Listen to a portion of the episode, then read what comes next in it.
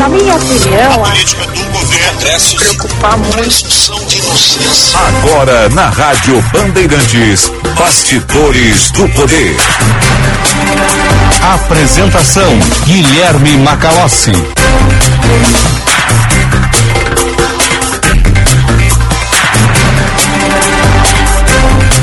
14 horas e 1 minuto, começa aqui mais uma edição do Bastidores do Poder, nesse dia 3 de maio de 2022. Bastidores do Poder no ar. Hoje eu comemoro um ano de Rádio Bandeirantes. Exatamente um ano atrás, Braguinha, eu estava aqui na frente desse microfone sobre o desafio de conduzir um programa que tem uma tradição no horário que é muito grande, numa rádio que tem uma repercussão enorme e que é um dos principais veículos de comunicação do país. E eu devo dizer que sou muito agradecido por estar ao longo desse primeiro ano aqui no comando do Bastidores do Poder e também no Jornal Gente. E uh, temos muito trabalho a fazer ao longo de 2022 e para além dele. Este é um ano desafiador, é um ano de eleições. É um ano em que a liberdade de expressão, em que o escrutínio dos candidatos vai ser fundamental e importa ao jornalismo fazer o seu papel. E eu tenho tentado fazê-lo aqui durante as tardes das 14 horas até as 16.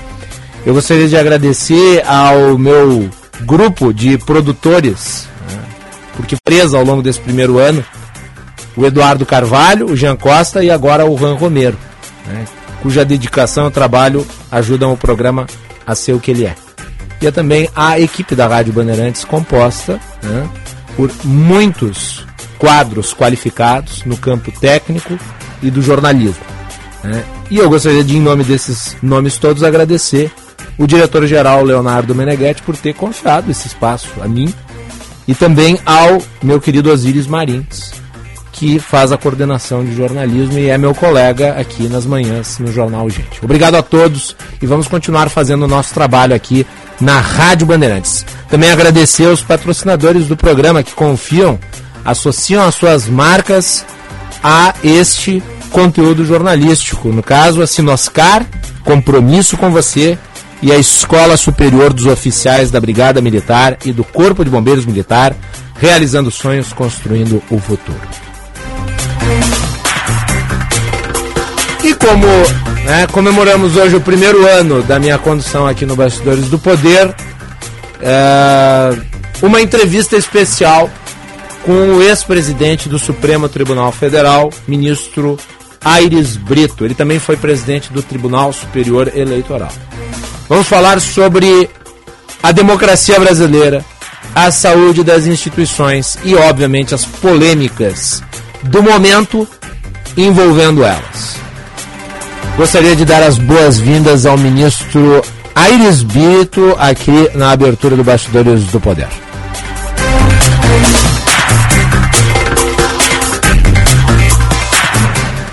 Obrigado também pela honra do convite, pela oportunidade de servirmos nosso país nesse momento conturbado, né, friccionado das coisas.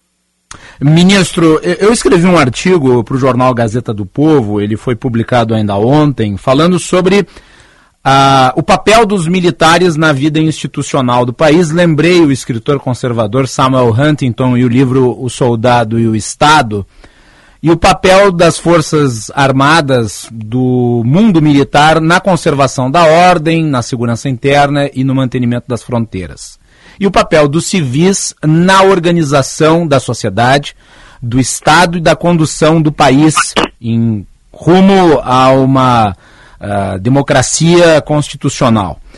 E, e, me parece que há aqui e ali, principalmente vindo do governo, a ideia de se sobrecarregar as Forças Armadas com atribuições para além dessas que são as clássicas.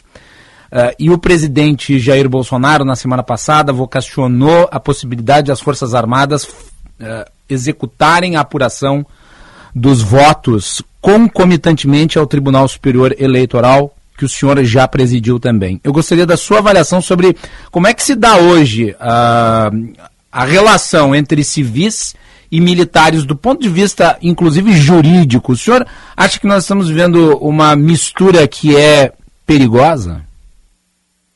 Não, o ambiente político do Brasil, o ambiente político do Brasil de algum tempo, nos últimos dois, três anos, tem se caracterizado pelo estresse, né, pela fricção, pelo tensionamento das relações sociais e políticas, claro, estou falando do ambiente político. Uhum. Mas a democracia foi concebida, instrumentalizada, instrumentada, funcionalizada para conviver com esses períodos de maior é, fricção. E as instituições existem para absorver né, esses, esses períodos de tensionamento em comum. Uhum. Agora, é preciso entender que a superação desse estado quase que de beligerância né, é, se impõe. E nos marcos da democracia é sempre possível. Olha, Guilherme, a democracia é preciso entender isso para ordenar o pensamento da gente de todos nós. A democracia, governo do povo, pelo povo, para o povo, na linguagem de Abraão Lincoln, a democracia é o princípio dos princípios da Constituição. Se não se partir dessa premissa, ninguém vai entender a Constituição. Se ninguém partir dessa premissa, não vai entender a Constituição brasileira, que é a lei das leis. Uhum. Democracia é uma espécie de princípio continente de que todos os outros princípios constitucionais são conteúdos. Por exemplo, república, forma de governo, é conteúdo da democracia. Federação, forma de Estado, é conteúdo da democracia. E por aí vai, separação dos poderes, liberdade de imprensa, liberdade de iniciativa, são conteúdos ali na Constituição da nossa democracia. Ela é que é, ela é, que é Guilherme, a menina dos olhos da Constituição o princípio que mais se faz presente nos outros princípios e o que reconduz a ele mesmo todos os outros princípios. Se a gente partir dessa premissa, vai entender melhor as coisas. Perfeito. Ministro, uh, com relação a uma declaração que o senhor deu, se eu não me engano, uma entrevista, agora não sei precisar se a Globo News ou a CNN, uh, ah, mas o senhor disse que e, em relação à independência entre os poderes e a harmonia entre os poderes, a harmonia poderia ser eventualmente sacrificada, mas jamais a independência. O senhor acredita que nós caminhamos para o sacrifício da harmonia entre os poderes? Não, eu, eu gosto de dizer as coisas, eu primo por isso, não tirando da minha cabeça, porém, subjetivamente. Não, eu, eu fujo dessas coisas subjetivas, uhum. polemizadas, personalizadas. Eu procuro tirar a minha. fundamentar, lastrear os meus juízos técnicos na própria Constituição. E ali na Constituição é, é que as coisas se definem. Ela é a lei das leis, é a lei fundamental do país. Uhum. Formalmente, faz aquela função, cumpre aquela função que a democracia cumpre substantivamente, materialmente. Se a democracia é o princípio que, substantivamente, mais se faz presente nos outros princípios, e o mais alto de todos, o princípio que reconduz a ele todos os outros, formalmente a Constituição cumpre essa função de reconduzir a ela tudo mais, as leis, as medidas provisórias, os decretos. Por exemplo, para que você tenha uma ideia, Decreto de indulto. Decreto de indulto está previsto na Constituição. Salvo engano, no artigo 84, no âmbito das competências do presidente da República, inciso de número, quero crer que, estou dizendo de memória, o número 12, está dito né, que compete ao presidente da República conceder indulto, exatamente isso, conceder indulto e comutar apenas com audiências se necessários dos órgãos instituídos em lei. É preciso entender que, à luz da Constituição e da democracia, indulto é política de governo. Cada governante central, cada presidente da República, de ordinário faz uso dessa competência constitucional. Uhum. Sobretudo em época de Natal. O presidente sabe que época de Natal, de homenagem a Cristo, que foi um humanista por definição. Todo presidente da República vem humanitariamente, humanisticamente, né?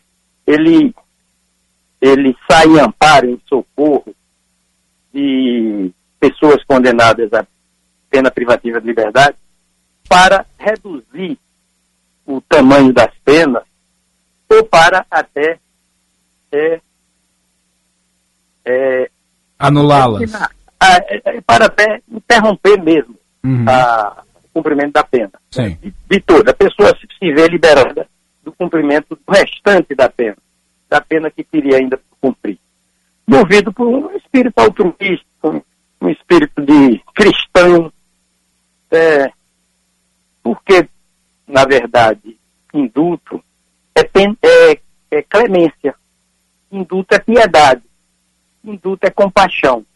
Então você tem clemência, tem piedade de pessoas que não cometeram crimes assim tão graves, ou que pelo menos já cumpriram grande parte da pena, ou uma parte significativa da pena. Indulto é para isso, é comiseração, é piedade, é condescendência. Política pública de governo, episódica, ocasional.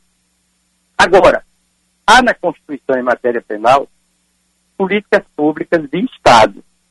A Constituição veicula, consagra, proclama, adota políticas públicas que não são de governo, são de Estado em matéria penal. São políticas, Guilherme, permanentes, sustentáveis por definição.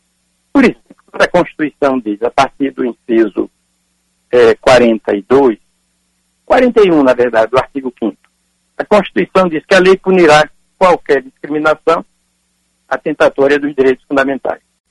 A Constituição não quer preconceito. Faz do combate aos preconceitos um objetivo fundamental da República Federativa do Brasil.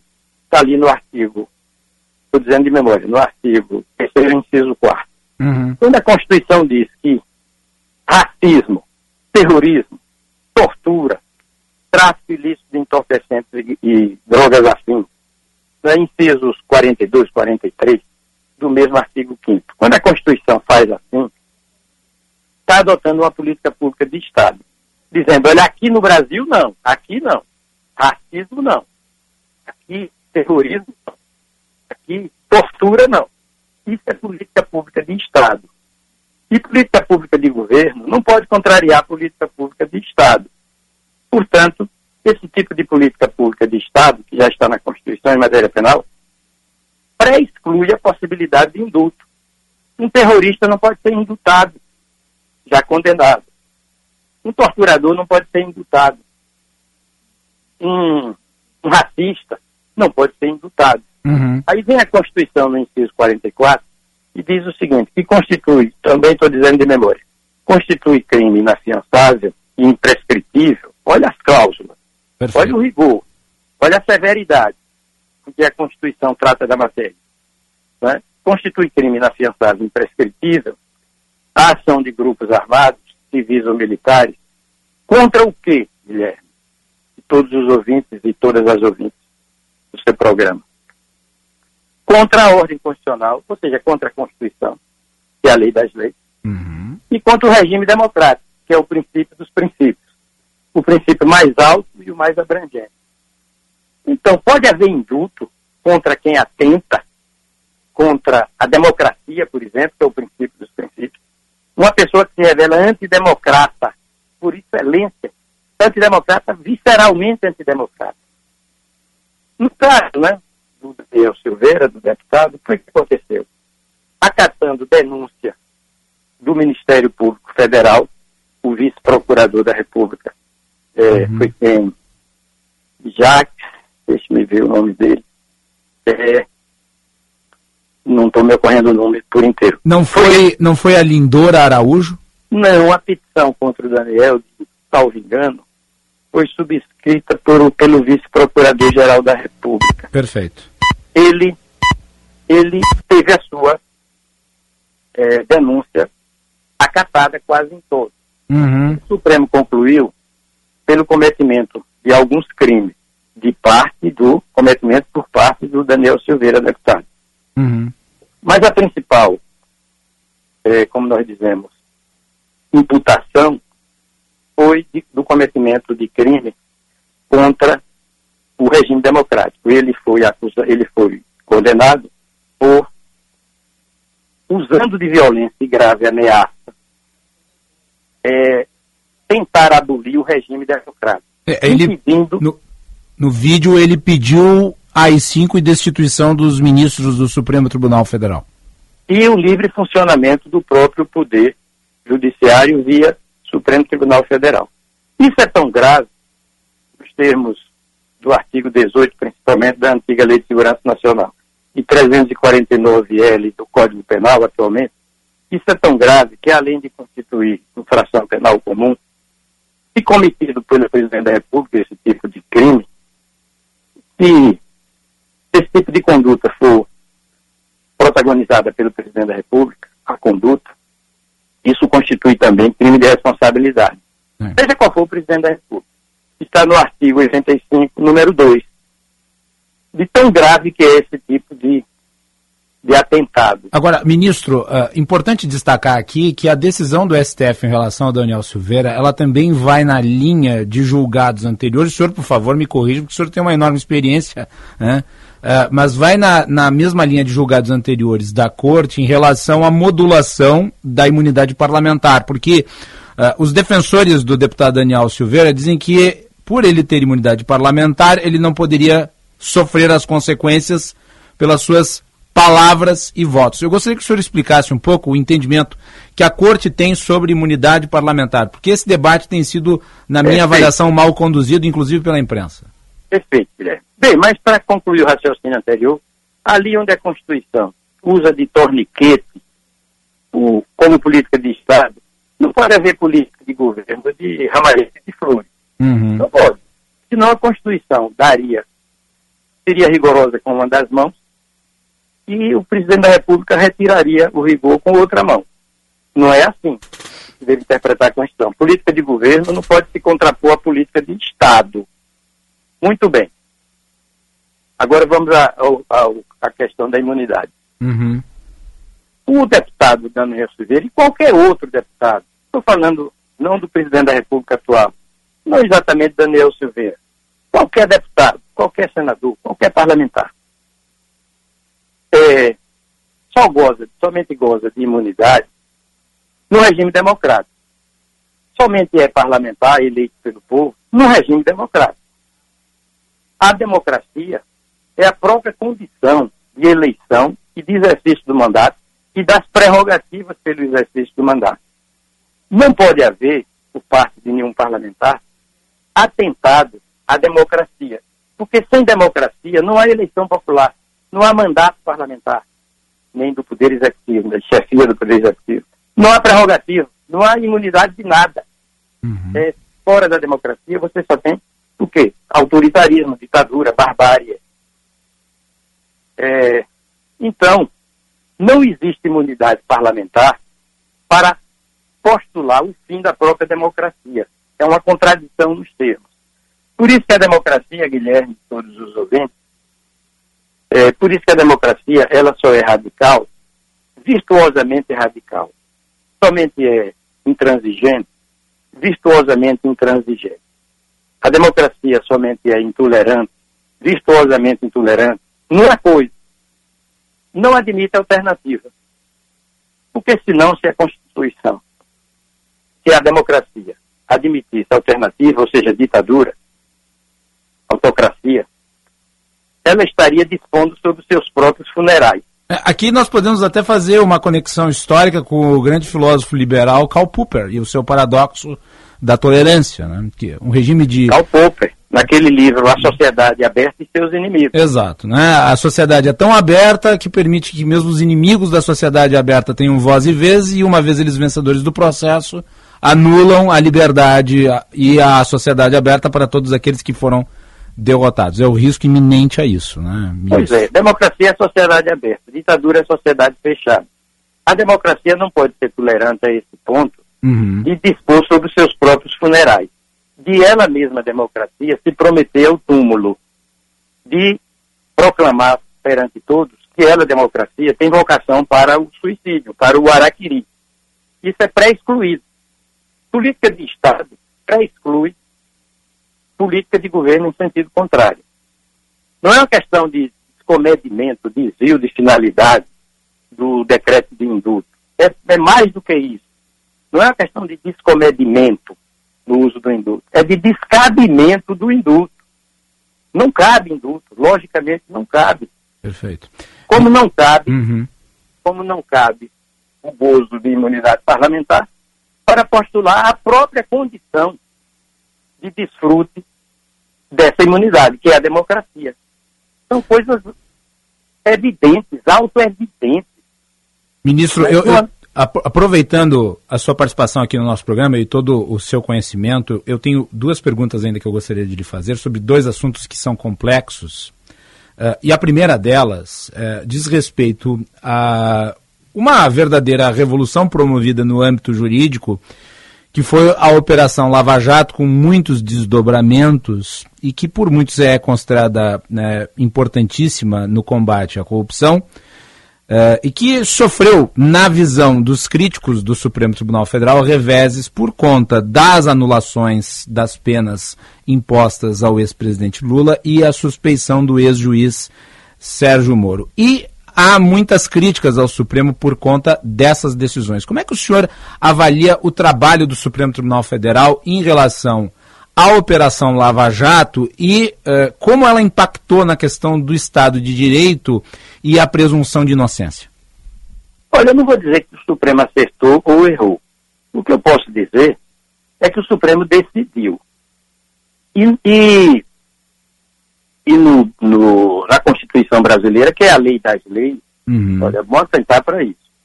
A Constituição, Guilherme, todos que nos ouvem, é a única lei que o Estado não faz. A Constituição, na sua redação original.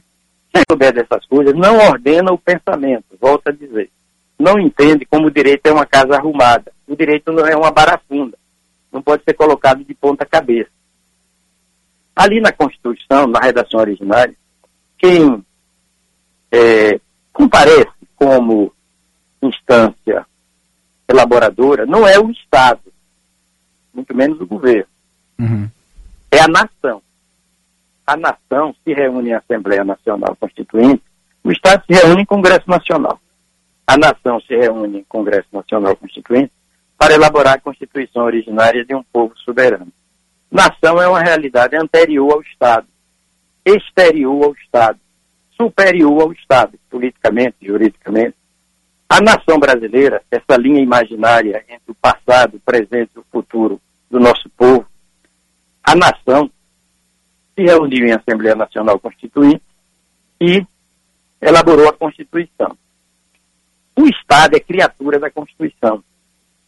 As Forças Armadas são criaturas da Constituição. O presidente da República é criatura da Constituição. O Poder Executivo tudo é criatura da Constituição. E a Constituição é criatura dela, nação. Se a gente não entender isso, não ordena o pensamento. O, as Forças Armadas foram regradas pela Constituição no artigo 142, uhum. que faz parte do título 5 da Constituição. Como é o nome do título 5? Da defesa do Estado e das instituições democráticas. As Forças Armadas existem, em última análise, em última análise, para defesa da democracia, da defesa da democracia, da defesa do Estado democrático e respectivas instituições, né? Porque ali está dito, da defesa do Estado e das instituições democráticas.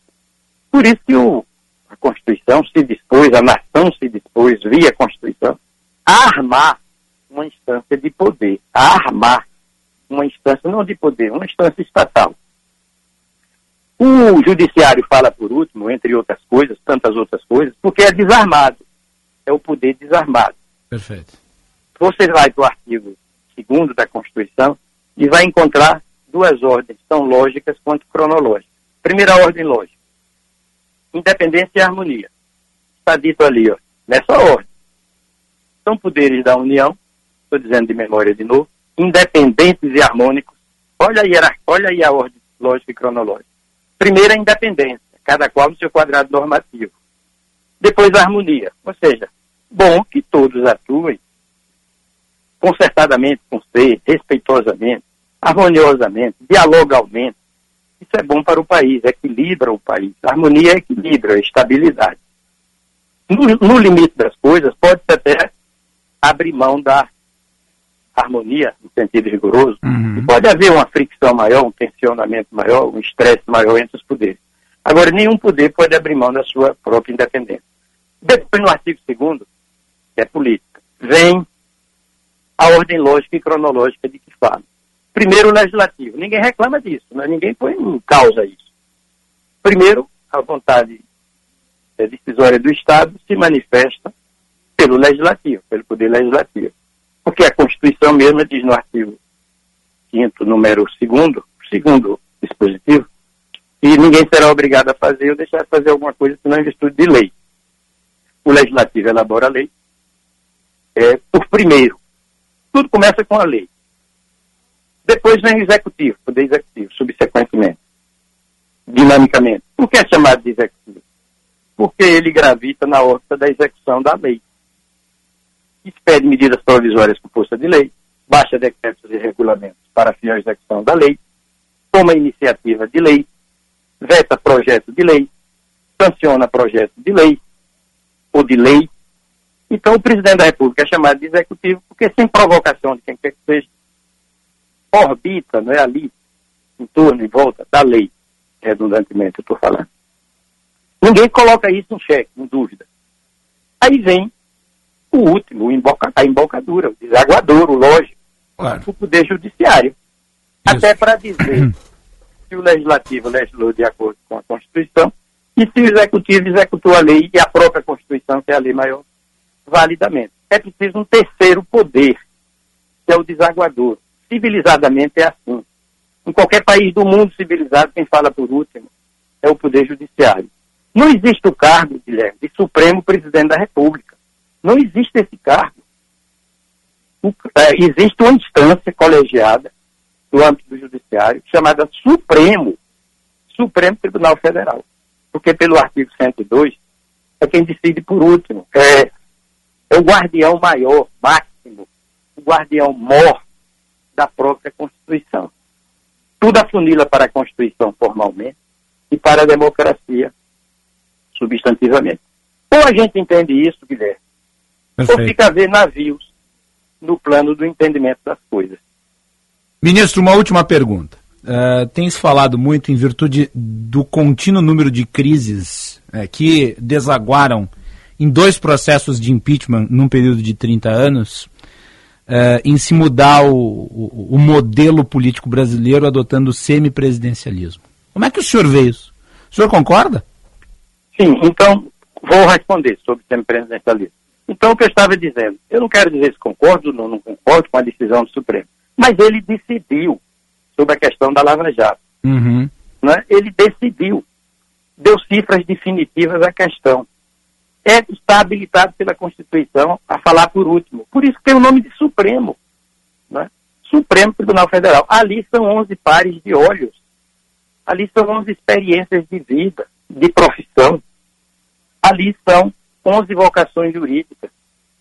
São 11 saberes jurídicos caracterizados pela notabilidade. Notabilidade. Então, quem fala por último é mesmo o Supremo Tribunal Federal, que não por acaso tem esse nome de Supremo. Supremo é mais do que superior. Você tem quatro tribunais superiores. Né? O Superior Tribunal Militar, o Tribunal Superior do Trabalho, o Tribunal Superior Eleitoral, uhum. o Superior Tribunal de Justiça, mas só tem um Supremo. 91 tribunais no Brasil de justiça. Um único Supremo. Porque ele é quem decide por último. É a chave de abóbada do sistema jurídico. Agora, quanto à pergunta que você fez, foi do. Do sistema presidencial, semipresidencialista que está sendo colocado para discussão. Inclusive, o presidente da Câmara, Arthur Lira, montou um, um comitê de notáveis. Dentre os dos partícipes está o ex-presidente do Supremo, Nelson Jobim. Muito bem. À luz da Constituição atual, eu entendo que não pode haver semi-presidencialismo. O presidencialismo é cláusula pétrea. Já fizemos uma, um plebiscito, não é? cinco anos depois de promulgada a Constituição. Isso. Para o povo dizer se queria mesmo, como estava na Constituição, a, a República, a República nossa como forma de governo e o, e o, o presidencialismo como forma de Estado. E o, melhor dizendo, o presidencialismo como sistema de governo. República é forma de governo, presidencialismo, parlamentarismo, semipresidencialismo são formas de governo, são sistemas de governo, são Isso. sistemas de governo. E o plebiscito deu pela mantença, pela preservação, pela permanência da Constituição tal como redigida. Para mim, isso é cláusula pétrea. Não, não, não pode haver mais discussão sobre isso. Semipresidencialismo é um sistema de governo não contemplado pela atual Constituição. A Constituição tem cláusulas pétreas. Nas cláusulas pétreas estão, está a identidade jurídica do país. Elas são aquele espelho de cristal em que o país se olha e se reconhece juridicamente. Então a Constituição diz, né? Que constitui cláusula pétrea, artigo 60, parágrafo 4 inciso 3 a separação dos poderes. Mas a separação dos poderes, tal como taxada na Constituição originária, fundamentalmente. Segundo aquela ordem lógica e cronológica, isso é cláusula pétrea, essa ordem lógica e cronológica, é, legislativo, executivo e judiciário, e um executivo titular do poder executivo mesmo, auxiliado pelos ministros de Estado. Eu entendo que não pode haver, à luz da atual Constituição, um outro sistema de governo que não seja o presidencialismo. O semipresidencialismo é contrariedade à Constituição, a meu juízo. Muito bem. Ministro Aires Brito, eu gostaria de lhe agradecer muito por essa participação aqui no Bastidores do Poder na Rádio Bandeirantes. Prazer falar com o senhor. Espero tê-lo aqui em outras oportunidades. Lhe deixo com a última palavra. Obrigado também. Me sinto honrado por esse convite que vocês me fazem e para falar pelos ouvintes e pelas ouvintes né, desse, desse, dessa rádio tão prestigiada, tradicional, respeitável, né, de ótimo conceito social. Muito obrigado, portanto, a todas e a todos. Muito obrigado, ministro Aires Brito, foi um prazer. Um grande abraço. Grande abraço. Nada melhor do que né, comemorar esse primeiro ano aqui na condução do Bastidores do Poder com uma entrevista com uma figura muito importante na história recente do Brasil, Aires Brito, que foi presidente, Braguinha, do Supremo Tribunal Federal durante o julgamento do mensalão. Parabéns ao meu produtor Juan Romero por ter né, conseguido a entrevista para este dia de hoje. E aproveitar e agradecer a nossa crescente audiência pelo prestígio de sempre. Nós vamos para o intervalo. E voltamos na sequência com o secretário da Casa Civil do governo Ranolfo Vieira Júnior, Arthur Lemos Júnior. Há um conjunto de pautas que estão sendo discutidas na Assembleia Legislativa, elas vão à votação hoje. É um teste de fogo para a articulação política do governo estadual. Já retornamos.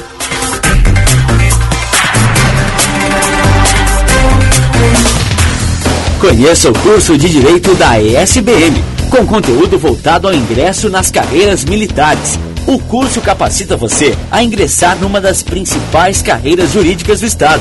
Saiba mais em www.esbm.org.br ou pelo telefone 51 981 47 92 42. ESBM, realizando sonhos, construindo o futuro. Para a Sinoscar, compromisso é mais do que uma promessa, é um sentimento, é cultivar relações verdadeiras e produtivas com a comunidade. É transformar sonhos em oportunidades, buscando sempre as melhores condições para o cliente.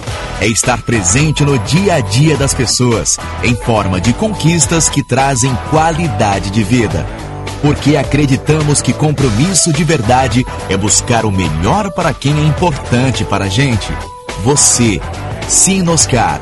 Compromisso com você. Se beber, não dirija. Quer proteger o seu futuro e o de quem você ama? Então conheça os planos Vida GBUX. Com eles, você conta com coberturas de pecúlio e seguro de vida, além de aproveitar uma grande rede de convênios. Tudo com mensalidades que cabem no seu bolso.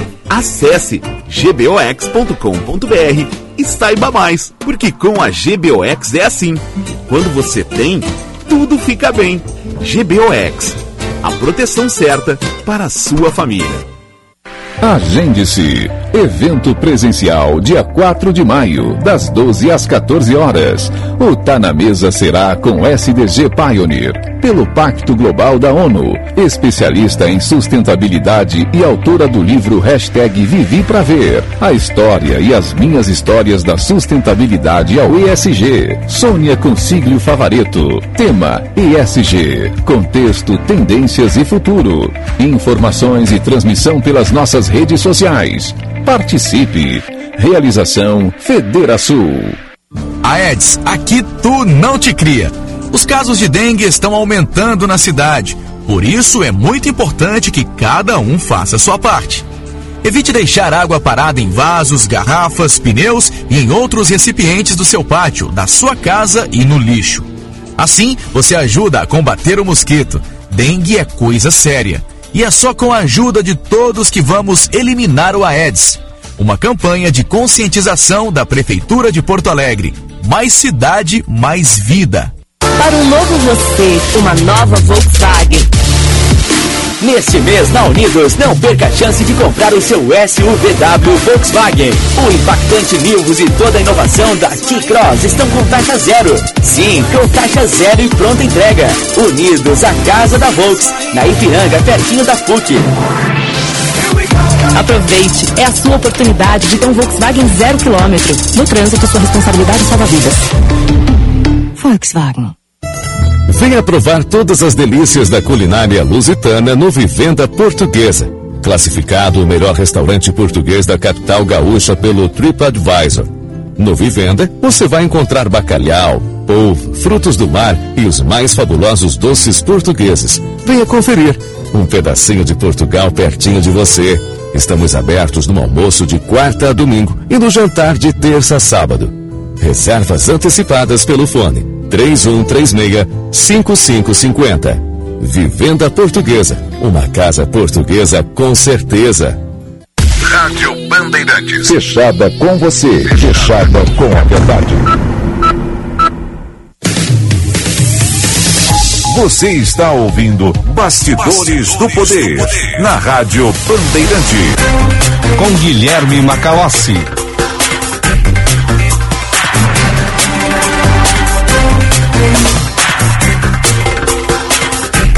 Agora 14 horas e 38 minutos, esse é o Bastidores do Poder. Você participa pelo WhatsApp 980610949, Bastidores do Poder, com o patrocínio da Escola Superior dos Oficiais da Brigada Militar e do Corpo de Bombeiros Militar. Realizando sonhos, construindo o futuro. E Sinoscar, compromisso com você. Hoje é um dia cheio na Assembleia Legislativa, os parlamentares estão em sessão e há um conjunto de projetos que serão debatidos. Votação hoje é, tratam aí da autorização, prorrogação né, de contratos de emergenciais para o IGP, Fundação e Proteção e DAIR, reajuste dos servidores, mudança na lei do teto de gastos, repasses de recursos para estados federais e também a repactuação da dívida com a União. Nós vamos conversar com o secretário da Casa Civil do governo Ranolfo Vieira Júnior, Arthur Lemos Júnior, que já está na linha. Secretário, bem-vindo, boa tarde. Boa tarde, Macalossi. Boa tarde aos ouvintes da Band. Uma satisfação estar aqui no Bastidores do Poder. Muito bem. Secretário, hoje é um dia cheio. É, muitos estão dizendo que é o teste de fogo do governo Ranolfo Vieira Júnior. É, e eu lhe pergunto: a expectativa é de que os projetos mais importantes passem com facilidade? Ou o senhor prevê na votação algum tipo de problema para conseguir fazer avançar temas que muitos podem considerar polêmicos?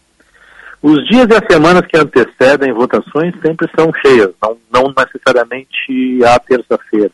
Isso porque desde o início, quando colocamos como premissa no nosso governo a busca do diálogo, nos exige e desse esforço para sempre estar em debate e em discussão com a nossa base aliada. Uhum. Ontem, por exemplo, nós tivemos formalmente uma reunião à noite aqui no Palácio, inclusive reunião muito profícua, onde podemos. Acho que houve uma interrupção na fala do secretário. Vamos ver se nós conseguimos fazer a reconexão. O secretário que ia já respondendo à primeira pergunta. Vamos tentar reconectá-lo.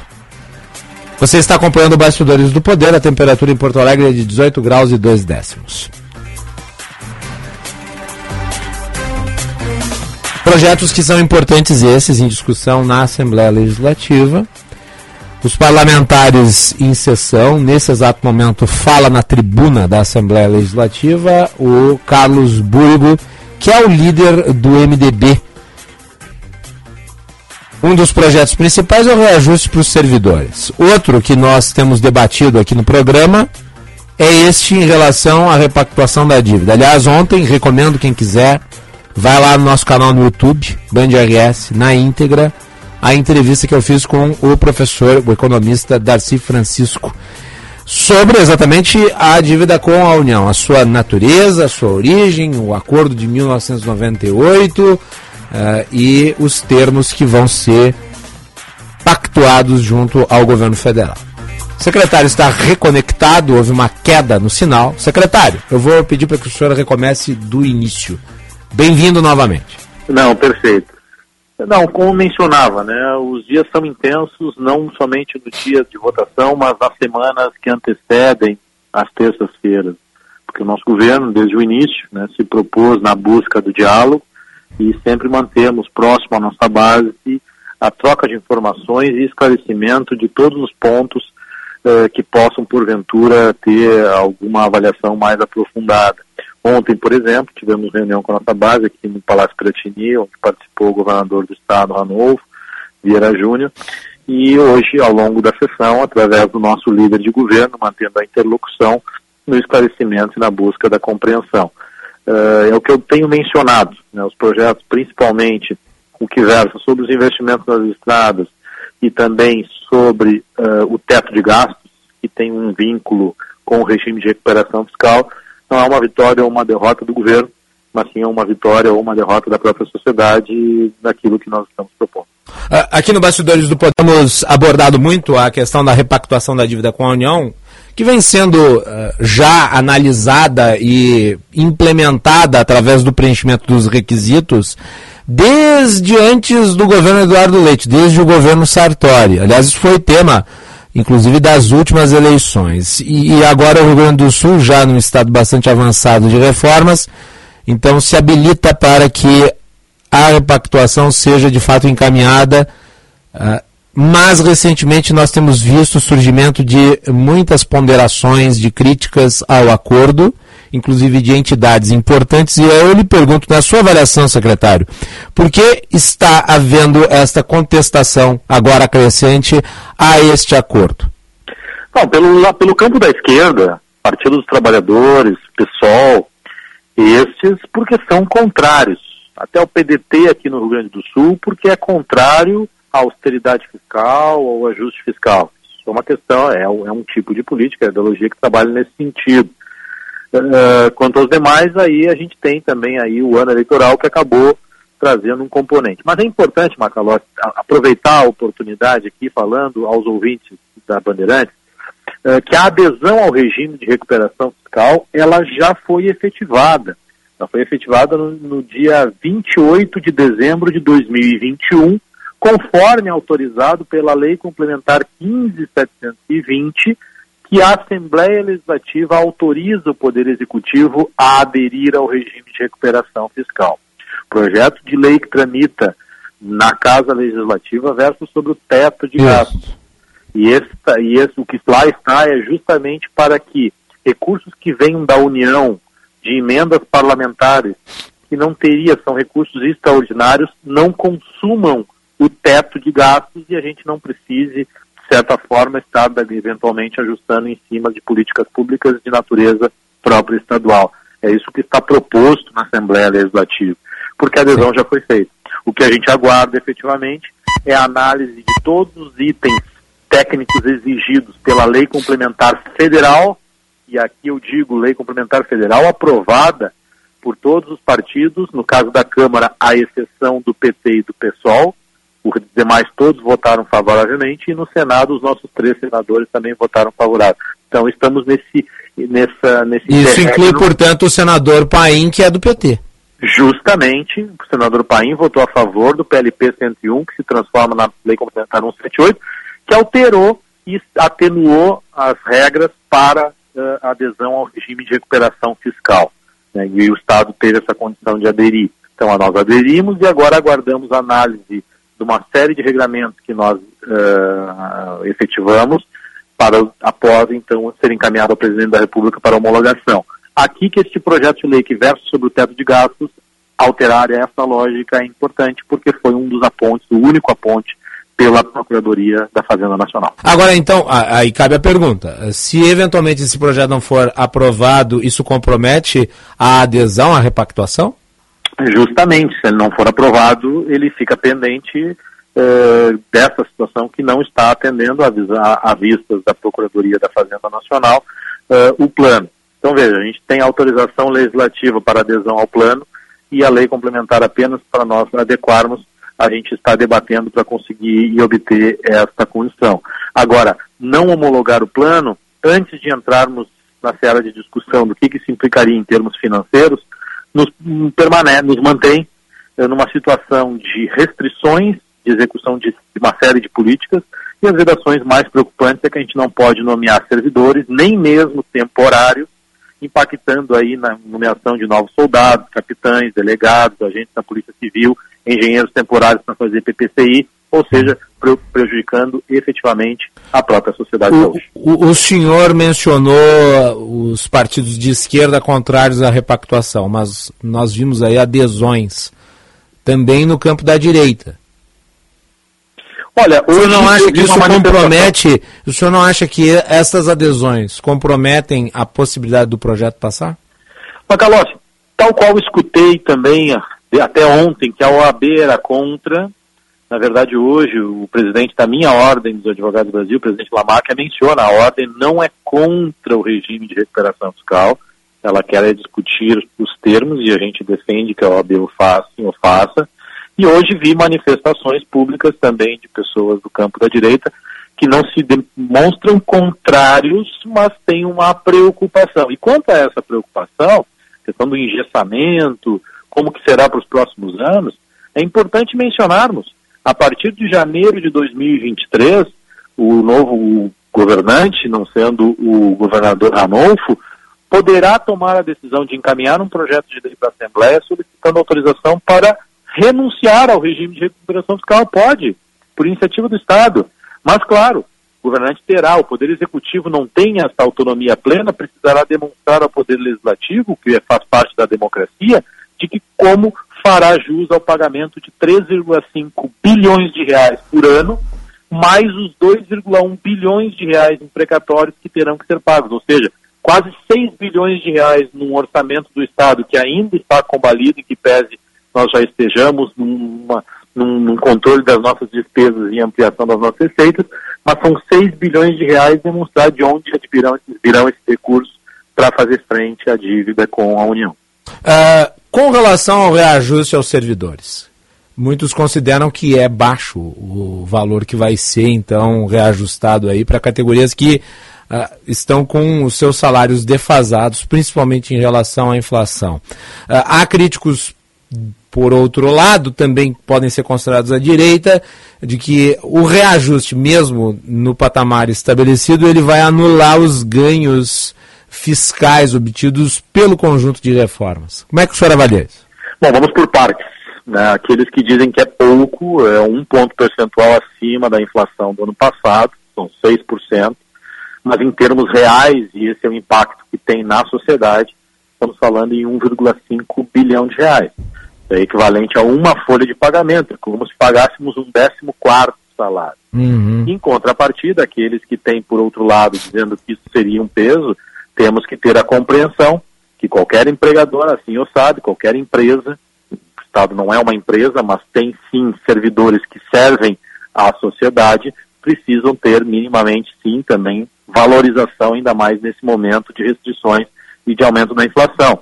Sabemos que não é um reconhecimento pleno, mas atenua essa, essa distância. Claro que se eu comparar com aqueles que não têm a, a condição de estar num, num, cargo público e também estão aí lutando por, por um emprego na iniciativa privada, estamos evidando todos os esforços e o Estado do Rio Grande do Sul ficou em terceiro, se não me engano, mas que teve ampliação de vagas para o serviço privado. Mas antes, Macalossi, eu acho que a gente passou somente um ponto que eu deixei, me passei aqui, uhum. na questão do regime de recuperação fiscal, aqueles que estão numa posição diferente da posição da esquerda, do PT e do PSOL, o presidente Jair Bolsonaro eh, foi muito feliz quando assim o mencionou na assinatura do regime de recuperação fiscal do Estado de Goiás. Abre aspas. Além de previsibilidade, o Estado passa a ter meios mais meios para atender o interesse da população como um todo, fecha aspas, presidente Jair Bolsonaro, dizendo que essa medida do regime de recuperação fiscal para o estado do Goiás foi um presente de Natal aos habitantes do Goiás. E aqui a gente, pelo, lado da esquerda, identifica que não vê dessa forma. Muito bem. Uh, secretário Arthur Lemos, da Casa Civil, uh, o senhor como vê as críticas ao projeto que estipula repasses de recursos para rodovias federais.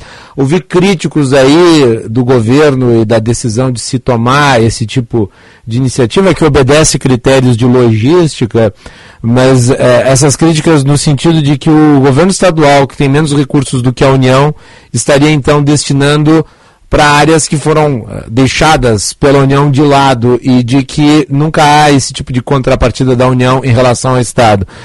Como é que o senhor vê isso na ordem das prioridades? Eu compreendo algumas críticas no sentido de preocupação uh, lá na ponta, né, de municípios que não são atingidos por essas, propostas BR-116 e BR-290.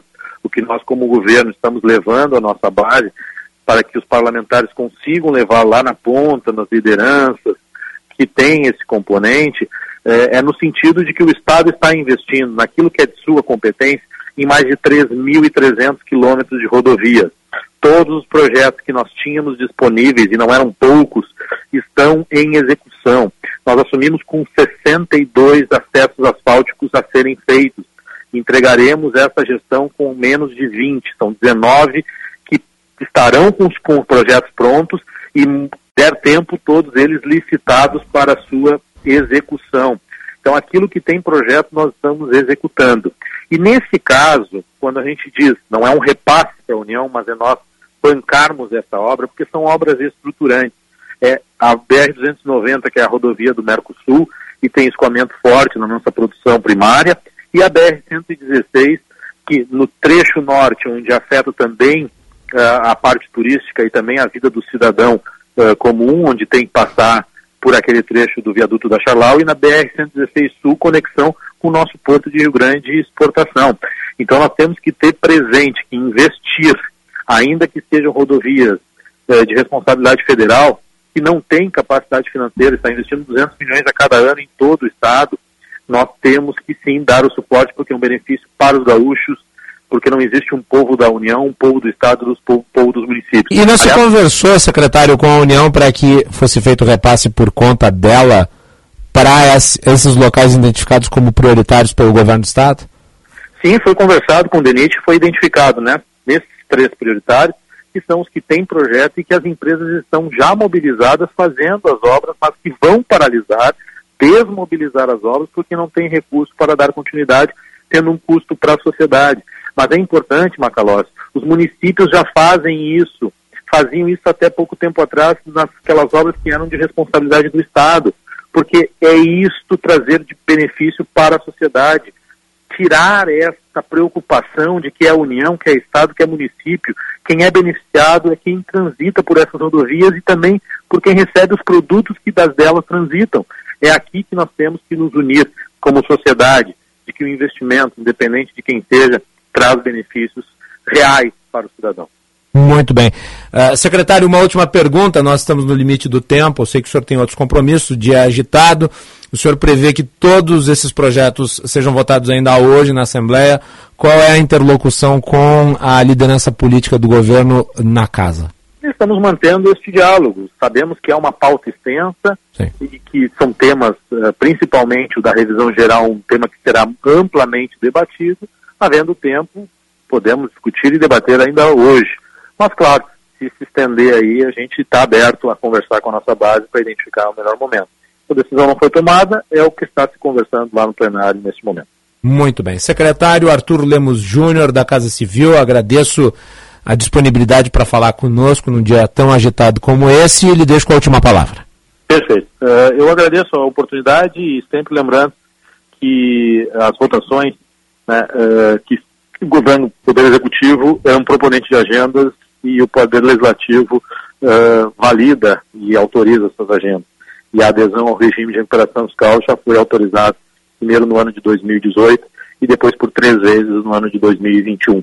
Então, repisar esse tema é fazer com que o Estado volte a olhar para trás, esquecer de olhar para frente, ver que nós viramos a chave, viramos o jogo, estamos investindo mais de 6 bilhões de reais, pagando salários em dia e com alíquota de ICMS reduzida.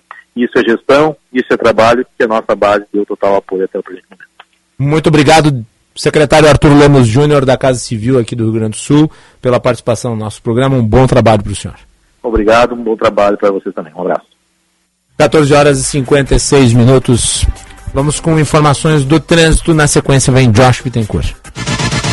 Serviço Bandeirantes. Repórter Aéreo. Chegou o novo NexGard Spectra, dose única mensal contra verme, sarna, pulgas e carrapatos e um delicioso tablete, ação interna e externa, é um e pronto. Muito boa tarde, Macalossi, a todos aí boa no tarde, do Poder. Alguns pontos com fluxo mais carregado agora na capital, é o caso da Protásio Alves, próximo Antônio de Carvalho, da Cristiano Fischer e também a partir da Lucas de Oliveira em direção ao centro. Outro ponto com trânsito mais carregado é a Carlos Gomes, entre a Nilo Peçanha e a Plínio Brasil Milano, em direção à Zona Norte e na Assis Brasil também tem caminhão estragado ocupando uma das faixas próximo a Fiergs, passando a Bernardino Silveira Morim em direção à Cachoeirinha. Na zona sul da capital tem bloqueio parcial na estrada Costa Gama, próximo a Gedeon Leite, em função de um serviço de troca de iluminação pública e por isso os motoristas devem ter um pouco mais de atenção em direção a Edgar Pires de Castro. Chegou o inovador NexGuard Spectra, um delicioso tablete mastigável já oferece proteção completa por um mês inteiro. É um e pronto, garanta já o seu. Macalossi.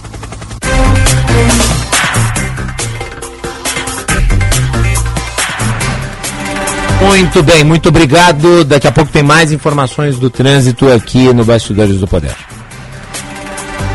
Um abraço para o Yuri Silva, que parabeniza pelo ótimo programa, também pelo agradecimento do Azeredo, ali de Canoas, dizendo que a entrevista com a Aires Brito foi uma aula, e foi mesmo.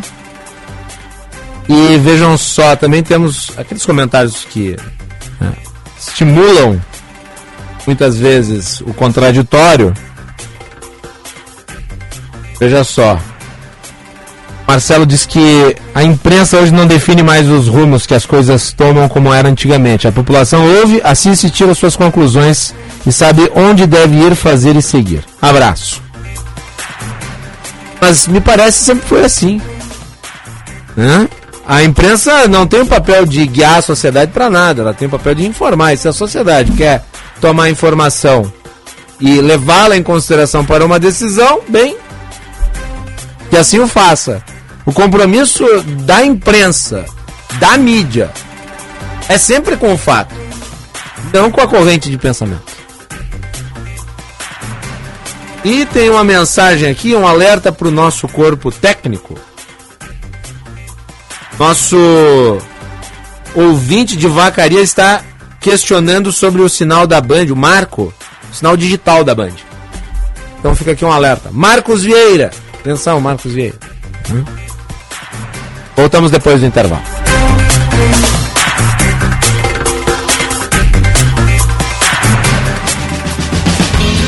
Senhor empresário, alugue veículos para sua empresa com a maior locadora gaúcha. Citicar Aluguel de Veículos. Ter sua frota terceirizada permite mais recurso financeiro disponível para você investir no seu negócio. Com a Citicar, você tem uma empresa focada na sua frota, para você focar na sua empresa. Citicar, uma locadora feita de carros e pessoas. Você já reparou que a nossa casa virou escritório, sala de aula, academia, restaurante, cinema? Ao mesmo tempo, nunca estivemos tão conectados. Agora vem cá. Se o mundo mudou, por que você continua com a sua velha internet de sempre? Conheça a Blue 3, internet de alta performance, via fibra ótica com estabilidade total e 100% da velocidade contratada. Acesse blue3.com.br e surpreenda-se. Blue 3, internet all day. Sabe aquele dia lindo? Família reunida, nosso lar. Um almoço, um jantar delicioso.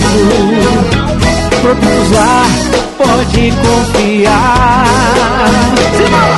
Nossa delícia, celular, a gente adora. Produtos lá, experimente. Se é lá, pode confiar. O cidadão tem até o dia 4 de maio para regularizar e solicitar a primeira via do título eleitoral ou transferir o endereço para votar nas eleições 2022. Todos os serviços da Justiça Eleitoral podem ser acessados pelo site jedigital.tre-rs.jus.br sem necessidade de ir ao cartório. Caso não possua acesso à internet, agende o atendimento pelo telefone 148. Momento Cinep RS. Os principais assuntos que impactam a educação agora têm um espaço dedicado para análise e reflexão. Conheça o site educaçãoempauta.com.br e fique por dentro das discussões e tendências nas áreas pedagógica e de gestão escolar. Toda semana, novos conteúdos em texto, vídeo, infográficos e podcasts. Confira! Momento Cinep RS. Tabacaria Paromas, 20 anos de tradição, atendimento personalizado. Dê mais paromas ao seu estilo. A sua tabacaria em Porto Alegre, Avenida Farrapos 286. Teleentrega Watts 995586540. Com escola e família juntas, muda tudo. Estudantes com famílias que participam de sua vida escolar ficam mais confiantes, interessados e melhoram o rendimento. E para incentivar isso, o governo federal, por meio do Ministério da Educação, criou o programa Educação e Família. Consulte os projetos disponíveis na escola do seu filho. Saiba mais em gov.br/mec. Ministério da Educação, Governo Federal, Pátria Amada Brasil. Rádio Bandeirantes. Fechada com você. Fechada com a verdade. Repórter Bandeirantes é um oferecimento de Grupo Souza Lima. Eficiência em Segurança e Serviços. Repórter Bandeirantes. O ex-ministro da Fazenda, Rubens Recupero, afirma que o Brasil deveria limitar a exportação de alimentos para conter a inflação e ajudar a população mais pobre. O diplomata falou sobre o cenário econômico em entrevista ao jornal Gente. Recupero cobra uma posição do governo em relação aos alimentos da cesta básica e explica que vários países adotaram medidas que limitam a venda de alguns produtos. Eu penso que deveria haver programas especiais em relação à cesta básica, em relação aos alimentos fundamentais, importantes para a população. A Indonésia tomou medidas em relação ao óleo de palma, né, que nós chamamos aqui óleo de dendê, né, que é o óleo mais consumido no mundo e do qual a Indonésia é o maior produtor e exportador. Eles resolveram limitar a exportação desses produtos. Outros países estão fazendo isso em relação ao trigo, em relação ao milho, em relação a diversos alimentos. O ministro da Fazenda pondera que o agronegócio poderia sentir o efeito de medidas como essa, mas as incertezas no mercado internacional causadas pela guerra da Ucrânia devem agravar a economia mundial. Rubens Recupero critica o fato de o Brasil ser um dos maiores produtores de alimentos no mundo e ainda assim ter uma grande parte da produção da população em situação de, pobreza. É um absurdo né, que um país que está na posição de um dos maiores exportadores de alimentos tenha ainda uma porcentagem tão alta da população que viva numa situação de vulnerabilidade. É claro que as exportações iriam sofrer, mas o que é importante nesse momento é, sobretudo, o interesse da população mais carente e mais vulnerável. Nós não estamos vivendo uma situação normal, nós estamos vivendo uma situação de guerra em que a guerra na Ucrânia pode ainda agravar mais, sobretudo dois setores. Um setor que é a exportação de trigo e milho, do qual a Ucrânia e a Rússia são grandes produtores e exportadores, e outro é o setor de fertilizantes, que é indispensável para a produção desses produtos. A expectativa é que, com o encarecimento de produtos como grãos e carne no mercado internacional, o Brasil bata recorde de exportações em 2022. Foi o repórter Bandeirantes. Sou experiente, mas também moderno. Sou inovação, ação. Sou nacional e sou fundamental. Sou forte. Sou diversos serviços e o melhor custo-benefício. Sou parceria e credibilidade. Sou a sua tranquilidade. Souza Lima uma empresa líder com diversos serviços para todas as empresas. Sou tudo o que o seu negócio precisa. Grupo Souza Lima. Gente cuidando de gente, sempre. Pensou investimentos? Pensou Itaú Personalité. De CDB a criptoativos, com mais de 50 renomadas gestoras de investimento nacionais e internacionais. O mercado você escolhe, o investimento a gente tem. Busque por investimentos Personalité e conheça os benefícios que só cliente Personalité tem. Invista no Brasil e no mundo com a confiança do Itaú Personalité. Hoje, todo mundo fala sobre investimentos. Mas afinal, o que é investir de verdade? De verdade mesmo, é com o BTG Pactual. As melhores opções do mercado, ações na bolsa, fundos, aqui e lá fora. Investir de verdade é poder contar 24 horas com a melhor assessoria de quem tem mais de três décadas de experiência. Comece aos poucos e vá longe com o BTG. Abra sua conta e comece a investir de verdade com o BTG Pactual. Fios e cabos é Conduz Cabos, nesta marca eu confio. Conduz Cabos, alta tecnologia em condutores de energia. É de primeira linha, é o número um em qualidade e preço justo. Não existe mais ninguém. Encontre Conduz Cabos na Elétrica PJ. Elétrica PJ 36499800 São Paulo. Fios e cabos é Conduz Cabos. Conduz Cabos. Nesta marca eu confio. Golaço! Brasil! Histórias das Copas. Oferecimento Sorridentes. Tudo para você cuidar da sua saúde bucal está na Sorridentes. Sorriso de primeira e de verdade. Água Esferrier. Sua sede pede água. Sua saúde pede Esferrier. Alcalina, pH 10 e Vanádio. KTO.com. Para você que gosta de emoção. Dê seu palpite em KTO.com. Votomassa. Se tem acaba bem. E Euro 17 Crédito, o seu correspondente bancário, euro17.com.br.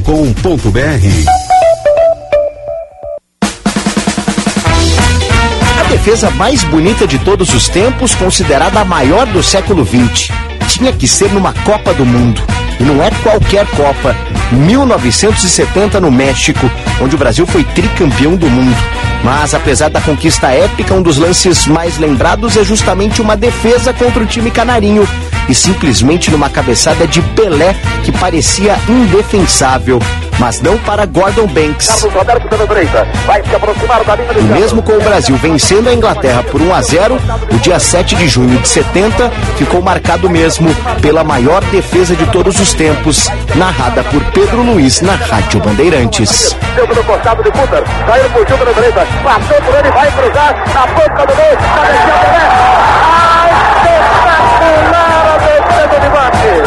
Um cruzamento de Jair. Uma esplêndida cabeçada de Pelé. E Bandes milagrosamente tocou para esse tapeio.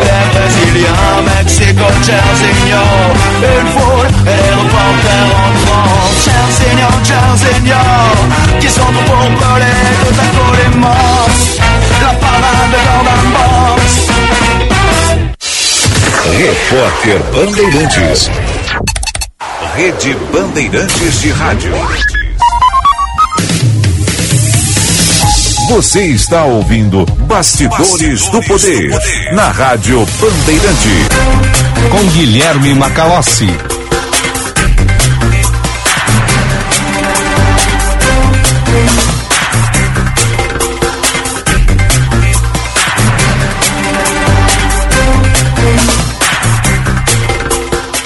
Quinze horas e 10 minutos. Este é o Bastidores do Poder Conheça o curso de Direito da ESBM com conteúdo voltado ao ingresso nas carreiras militares. O curso capacita você a ingressar numa das principais carreiras jurídicas do Estado. Saiba mais em www.esbm.org.br ou pelo telefone 981479242. ESBM realizando sonhos, construindo o futuro. E plano Chevrolet sempre é na Sinoscar. Parcelas reduzidas em até 36 vezes para você sair com seu Chevrolet zero. Passe na Sinoscar mais próxima e saiba mais. Sinoscar, compromisso com você. Juntos salvamos vidas.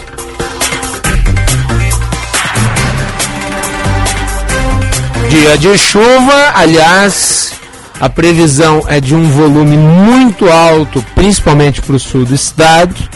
E nós vamos saber a previsão do tempo agora com a Ana Weber. Serviço Bandeirantes. Previsão do tempo. Muito boa tarde, Ana, tudo bem? Boa tarde, Macalossi, tudo ótimo. Tirando Preparou as galochas, a roupa de chuva, a capa de chuva, o guarda-chuva. Tô que eu tô com menos roupa, sabe por quê? Porque eu tô usando essas roupas de esqui por baixo, que delas esquentam mais, entendeu? Roupas de esqui, os acessórios para andar também? Exato. Vai ficar frio depois. né? Ontem o Rô Romero me viu saindo da Bandeirantes como eu estava. Eu estava de luvas, meia extra e touca, né? Exatamente. Boa tarde, ouvintes. Boa tarde, Macalossi. Boa tarde, Ana Weber. Ana Weber estava legitimamente preparada para o invernão. Estava lotada de roupas, mais do que correta. Eu, pelo contrário, estava extremamente despreparado e sofri muito mais com esse clima frio, esse clima chuvoso, esse clima bem típico de inverno. Ana Weber estava muito mais preparada. O relato que me chegou aos ouvidos é de que ao sair da Band com esse volume de roupas, Ana Weber se assemelhava a um astronauta. Não, não é este ponto, Macalossi. Eu calma, acho que tô a em nome de informação- no inverno. Calma, calma. A informação chegou um pouquinho exagerada. Pouco exagerada. Fake Exato. news, como diríamos aqui. Fake news. Exatamente. Muito bem. Exatamente. Ana Weber, as informações do tempo. Como tu disse, né, a previsão para hoje de tarde ainda é de um volume forte de chuva ali no sul do estado, mas para amanhã os alertas são mais para a parte norte esta- do estado, com volumes bem fortes e alerta, alerta de tempestades. Aqui em Porto Alegre, previsão de pancadas de chuva, mínima de 16 graus, máxima de 20. E Bento Gonçalves, na Serra, também tem previsão de pancadas de chuva, mínima de 13 graus, máxima de 16. Em Tramandaí, no litoral norte, previsão de chuva e ventos fortes na região costeira aqui do Rio Grande do Sul, mínima de 18 graus, máxima de 21. Em Santa Maria, região central, pode ocorrer pequenas pancadas de chuva lá, a chuva já vai ter passado a porta o mais forte da chuva, mínima de 13 graus, máxima de 21. E no sul do estado, em Pelotas, de sol com nuvens, mínima de 13 graus, máxima de 21. Muito bem. Tá aí as informações do tempo. Ana, o destaque do Band Cidade de hoje. O Bandicida de hoje vai trazer a situação dos municípios mais afetados pelas chuvas aqui no estado. Então, o do repórter Dado Carvalho conversou com, perfe- com prefeitos e com a Defesa Civil desses municípios para saber o que, que dá para fazer para ajudar as pessoas e trazer informações de como é que vai estar o volume de chuva, se, já se os rios já baixaram nessas regiões. Então, a gente trouxe uma, vai trazer uma reportagem completa sobre o assunto. Muito bem, muito obrigado, Ana Weber. 10 para 7 na tela da Band tem o Band Cidade. Até mais. Obrigado, Ana. Muito bem, e falando em chuvas, temos uma reportagem da Eduardo Oliveira sobre isso. As chuvas que passam pelo Rio Grande do Sul deixam autoridades e população em alerta nessa semana. Situação mais preocupante é no leste gaúcho, onde rios são monitorados por conta da possibilidade de transbordarem. Um ciclone extratropical deve trazer mais chuvas ao Rio Grande do Sul nesta semana. Pelo menos até a quinta-feira, as tempestades devem ser constantes no estado e as autoridades estão fazendo monitoramento dos rios em diversas regiões. Nesse momento, a mais preocupante delas é a da região leste, onde rios como o Apauê e Andava, o rio Caí, Rio dos Sinos e o rio Taquariantas estão sob alerta de transbordo. A hidróloga Marcela Netu, da Sala de Situação da Secretaria Estadual do Meio Ambiente, destaca que essas são as bacias que mais chamam a atenção dos especialistas. Isso porque são bacias que respondem muito rapidamente às chuvas e o volume previsto é muito significativo, passando dos 100 milímetros acumulado em 24 horas. O que, que a gente deve ter de fenômenos aí, né? muita chuva, chuva volumosa, ventos, ah, descargas elétricas, e aí com essa chuva volumosa em um curto espaço de tempo vem um risco aí de inundações, ah, enxurradas que a gente diz, que são as inundações rápidas, e também deslizamentos de terra, porque essa chuva está tá acontecendo nessa região serrana aqui, principalmente. Então é um quadro, em geral, uh, nós estamos num quadro delicado e com essa perspectiva de mais chuva. Então isso denota aí uma, uma previsão, né, de condições hidrometeorológicas bastante severas aqui no estado até o final da semana. A hidróloga reforça que essas situações são naturais das estações de transição, como a primavera e o outono, pela qual passamos nesse momento. Mesmo assim, ela explica que houve dois motivos principais para as chuvas. Uma é um sistema pré-frontal e uma área de baixa pressão vinda do Paraguai e também a formação do ciclone extratropical, agravando a condição do estado. A Defesa Civil emitiu um alerta hidrometeorológico que abrange quase todo o estado gaúcho, com exceção da região sul, região metropolitana e a cidade de Porto Alegre. O coordenador estadual de Proteção e Defesa Civil do Rio Grande do Sul, Coronel Júlio César Rocha Lopes, pede que as pessoas fiquem atentas aos noticiários e alertas emitidos pelo órgão, que evitem sair de casa e evitem ao máximo o contato com águas contaminadas. Primeiro sinal de chuva forte, evite sair de casa, não corra riscos desnecessários. No entanto, se tiver que sair, fique atento, principalmente buracos e bueiros abertos. A chuva transforma as estradas, os caminhos que as pessoas estão acostumadas a fazer. Desconecte os aparelhos elétricos da corrente elétrica antes de sair de casa. Cuidado com os fios elétricos caídos na via, não toque, não tente retirá-los. Procure sempre áreas mais elevadas. Esses alertas são emitidos através do monitoramento feito pela sala de situação do SEMA. E a hidróloga Marcela Netu explica como o processo de monitoramento acontece. A Defesa Civil, então, já emitiu um SMS para boa parte do estado, justamente chamando a atenção dessas condições hidrometeorológicas e, e, com o monitoramento das condições, a gente vai emitindo, é claro, a gente vai dando subsídios para que a Defesa Civil possa emitir SMS mais localizados, no caso, por exemplo, de enxurradas, deslizamentos, conforme a gente vai confirmando essa previsão. Para se cadastrar na lista de mensagens da Defesa Civil Gaúcha, basta acessar o site do órgão e acrescentar seu número de telefone e CEP para receber os alertas de monitoramento meteorológicos. Ah, então vamos continuar monitorando essa situação. Hoje no Rio Grande do Sul, a precipitação de chuvas deverá ser elevada em todo o estado, aqui na região metropolitana, na média de 70 a 80 milímetros. Inclusive o prefeito Sebastião Melo mencionou isso através do seu Twitter. Nós, inclusive, conversamos hoje pela manhã com a Pockman, que é meteorologista, falando exatamente sobre este fenômeno eh, e o período de chuvas que se dá no Rio Grande do Sul, que é no inverno. Daqui a pouco também vamos monitorar o trânsito. Temos mais informações na sequência chegando aqui no Bastidores do Poder. Vamos para o nosso intervalo. Olá, gente do Rio Grande Amado. Pensou em carne de frango, aquele galetinho ou um risoto especial? Hum, deu água na boca, não é? Escolha a carne de frango produzida aqui no nosso estado, direto das regiões produtoras, pertinho de você. A avicultura alimenta pessoas em todo o mundo, gerando atividades no campo, postos de trabalho e estimulando a economia do nosso estado. Valorize nossas marcas. Visite www.asgave.com.br e siga nossas redes sociais. Associação Gaúcha de Avicultura Asgave. No mês das mães, claro, todo mundo vai querer comprar um smartphone de presente para sua mãe e ganhar outro. Olha só essa oferta. Compre o Motorola Edge 20 no plano Claro Pós a partir do combo 60 GB mais 30 GB e leve o Moto G50 mais 50 GB de bônus internet por apenas 21 vezes de R$ 89,99. Vá até uma loja Claro ou acesse claro.com.br/barra mães. Claro, você merece o novo.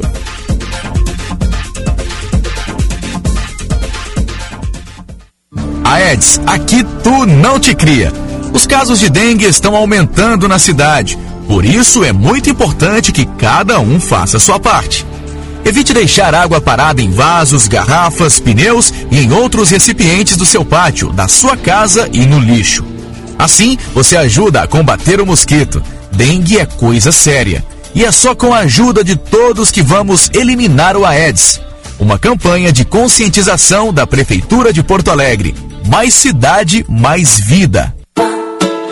Neste mês das mães, presentei com momentos de bem-estar e autocuidado. Aqui na Panvel, você encontra kits especiais e cheios de carinho para todo tipo de mãe. Olha só estas ofertas. Kit Panvel com dois cremes hidratantes para mãos, fragrâncias de amêndoas e lavanda e mel. Só R$19,99. Confira nas lojas, no site, no app ou pelo Alô Panvel. Mês das Mães Panvel. Bem mãe, mãe bem.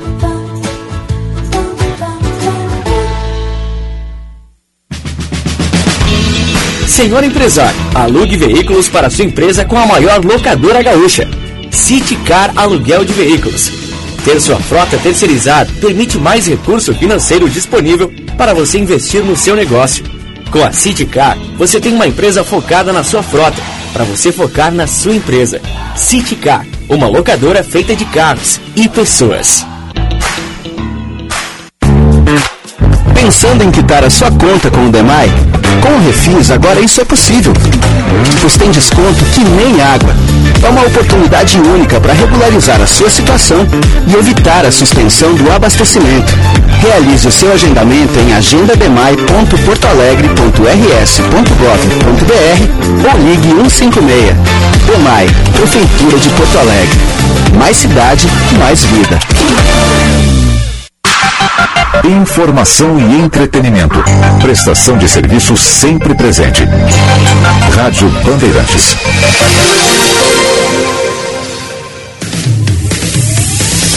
Você está ouvindo Bastidores, do, poder, na Rádio Bandeirante. Com Guilherme Macalossi. Estamos de volta e recebemos aqui um depoimento importante, né? Já que hoje completa um ano na condução dos bastidores do poder. A ex-presidente Dilma Rousseff nos enviou um parabéns. É. Vamos reproduzi-lo agora aqui para vocês ouvirem. O parabéns da ex-presidente Dilma Rousseff. Vamos lá. Shall we? Ah, Então, happy birthday to you. Happy birthday to you. Happy birthday. Happy birthday to you. Muito obrigado. Olha só, ficou honrado. Né? Nosso querido Osíris Marins também está aqui no aquário da Bandeirantes. Um abraço pro meu querido Osíris, parceiraço aqui. né? Grande figura. Veio aqui fazer a conferência. Está tudo andando bem no programa. né? Vini Barassi também está aqui. Aliás, hoje não dei os créditos do programa, né? A gente começou acelerado com o ministro Aires Brito. Então vamos dar os créditos. Programa com a produção de Juan Romero, mesa de áudio de Luiz Matoso Braga, central técnica Edson Leandro, João Carvalho, Vini Barassi, coordenação de jornalismo Osíris Marins, coordenação de redação Vicente Medeiros e direção Leonardo Meneghetti.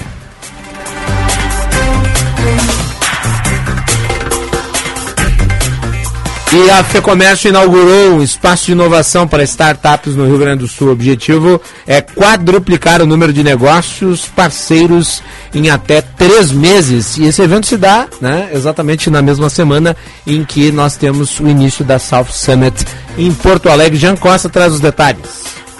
O Lab Fecomércio inaugurou nesta terça-feira, em um evento com a presença de representantes de entidades do empreendedorismo e parques tecnológicos gaúchos, um hub de inovação para captar startups e conectar empresas a possíveis interessados de todo o estado. Com uma estrutura de mil metros quadrados, a arquitetura foi planejada para funcionar de forma híbrida, com estúdios para lives e podcasts, cabines para webconferências e salas com tela de projeção inteligente. Segundo o presidente da FEComércio no Rio Grande do Sul, Luiz Carlos Bom, o objetivo é ampliar o apadrinhamento de startups nos próximos meses. O Lab começa com sua atuação apadrinhando cinco que oferecem soluções para comércios de bem e serviços. As propostas foram selecionadas na segunda edição do programa Ebulição do Instituto Caldeira, programa em que a federação participou como uma das apoiadoras. Contudo, ao longo dos próximos meses, o objetivo é quadruplicar este quadro. Até curto prazo, aí em torno de 20 startups, podendo até abrigar a longo prazo 50 startups, à medida que, que isto vai acontecendo, as primeiras que já se transformaram em negócios já vão migrando para outros espaços já com seu resultado. Aqui está instalado algo que, que permita que as startups, essas, essas, essas brains, essas cabeças brilhantes, eh, desenvolvam aqui e transformem as suas ideias em negócio.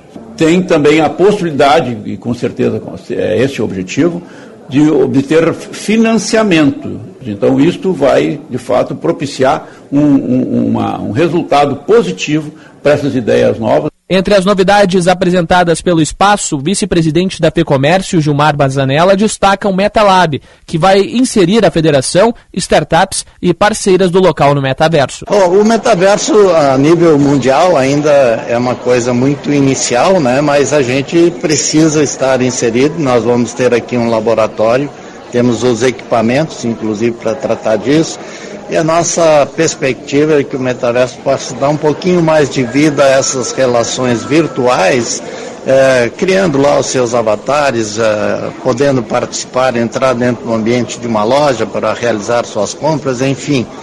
É, vem no auxílio as tecnologias que a gente já usa hoje. Para o secretário de Planejamento, Governança e Gestão do Rio Grande do Sul, Cláudio Gastal, o projeto da FEComércio segue uma tendência de todas as entidades que buscam estimular a criação de novas empresas a fim de desenvolver a economia local. Indiscutivelmente, a área do comércio, a área do serviço, hoje que movimenta grande parte do nosso PIB no Brasil inteiro, e isso é no mundo inteiro, hoje cada vez mais elas estão sendo afetadas e influenciadas pelas novas tecnologias.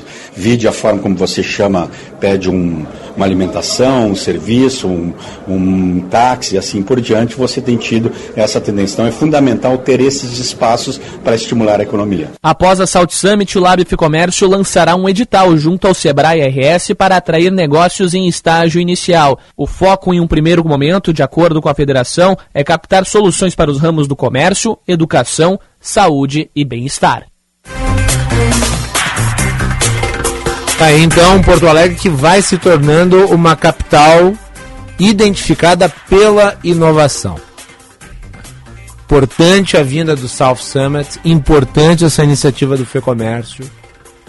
E claro, né, sempre referenciar aqui o trabalho que é desenvolvido lá pelo Instituto Caldeira, que virou um hub. Né. Nós conversamos, aliás, no ensejo dos 250 anos da capital com o CEO do, do Instituto Caldeira, e ele falou sobre a importância, como isso marca, como isso representa o epicentro de uma teia de novas tecnologias, novos serviços, novas empresas que surgem é, e que potencializam o Estado do Rio Grande do Sul para uma nova era de tecnologia e riqueza. Bem, ah, nós vamos continuar falando sobre isso ao longo das próximas edições, porque né, temos ao longo da semana South Summit e certamente será pauta aqui no Bastidores do Poder. Agora 15 horas e 28 minutos. Mensagem do nosso ouvinte Reinaldo de Araras, lá do interior de São Paulo, Van, olha só.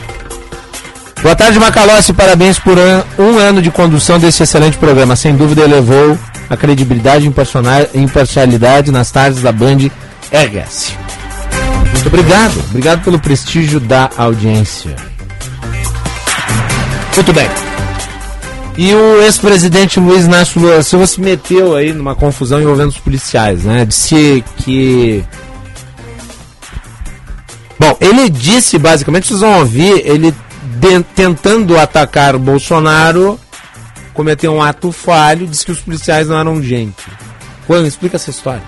Magalhães, esse, essa fala do ex-presidente Lula aconteceu em um ato de campanha realizado no bairro da Brasilândia, São Paulo, no dia 30, sábado, na capital paulista, e criticando a medida tomada pelo presidente Jair Bolsonaro de ter concedido indulto ao deputado federal Daniel Silveira.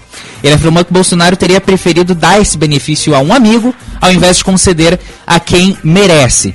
E aí, Macalossi, nesse mesmo, nesse mesmo discurso, ele chamou o Bolsonaro de uma pessoa que seria Zé Ninguém e teria dito que Bolsonaro não gostaria de gente, e sim de policiais. No, no ato do Dia dos Trabalhadores, ocorrido no domingo, dia 1 de maio, na Praça Charles Miller, em frente ali ao estádio do Pacaembu, em São Paulo, ele tentou é, se desculpar em relação à sua fala. A gente ouve agora um trechinho desse, desse, dessa tentativa de pedido de desculpas do ex-presidente Lula.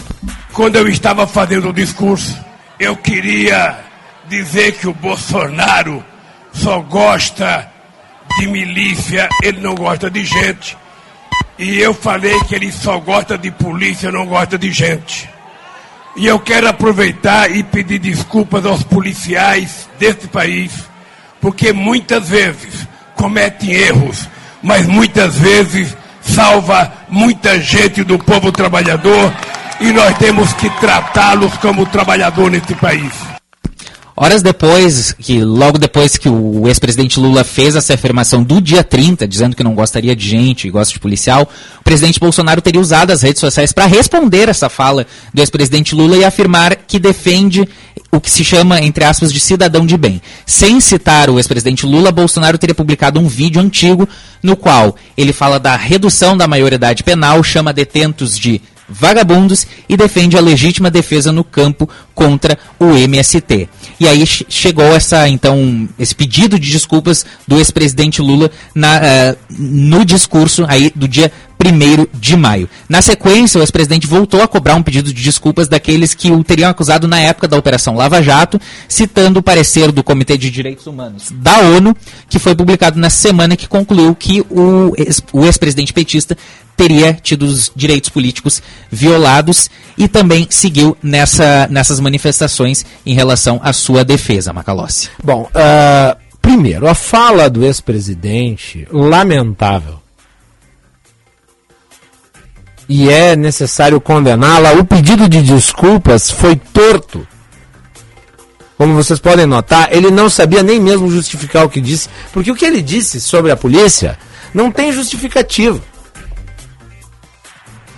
Até porque uma parte, a maior parte dos policiais brasileiros são pessoas extremamente pobres. Atenção, ex-presidente Lula. A maior parte dos policiais brasileiros são extremamente pobres. São pessoas que vivem em periferia. Aliás, por viver em periferia, que são zonas conflagradas por conta do crime organizado, e aqui crime organizado me refiro ao tráfico de drogas e às milícias, são alvos permanentes. Precisam esconder a sua condição. Enquanto em outros países os policiais eles são celebrados, no Brasil os policiais precisam esconder que são policiais, exatamente para eles e seus familiares não serem mortos. Esse tipo de fala aberrante é típica de certa esquerda que entende que a polícia é inimiga da população. E daí vem aquela ideia marxismo mais chulé possível de que ela comporia uma superestrutura opressora dos pobres. E nada poderia ser mais falso, nada poderia ser mais abjeto. Sim, como qualquer entidade, como qualquer corporação, como qualquer ente social, a polícia tem seus problemas. Mas ela também tem, na maior parte das vezes, méritos inequívocos. Os problemas se resolvem qualificando, não demonizando. E a sala, inequivocadamente, contribui para a demonização das forças de segurança.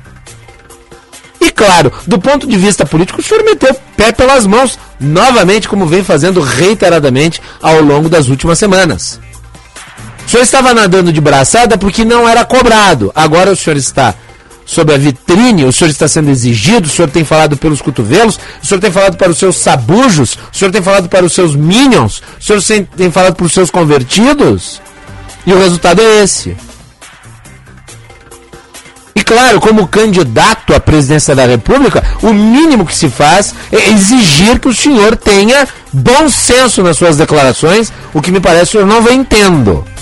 E daí, esse tipo de infortúnio, que resulta, obviamente, na exploração política pelos seus adversários. Vamos para o intervalo. Vacine seus filhos com a segunda dose da vacina contra a Covid.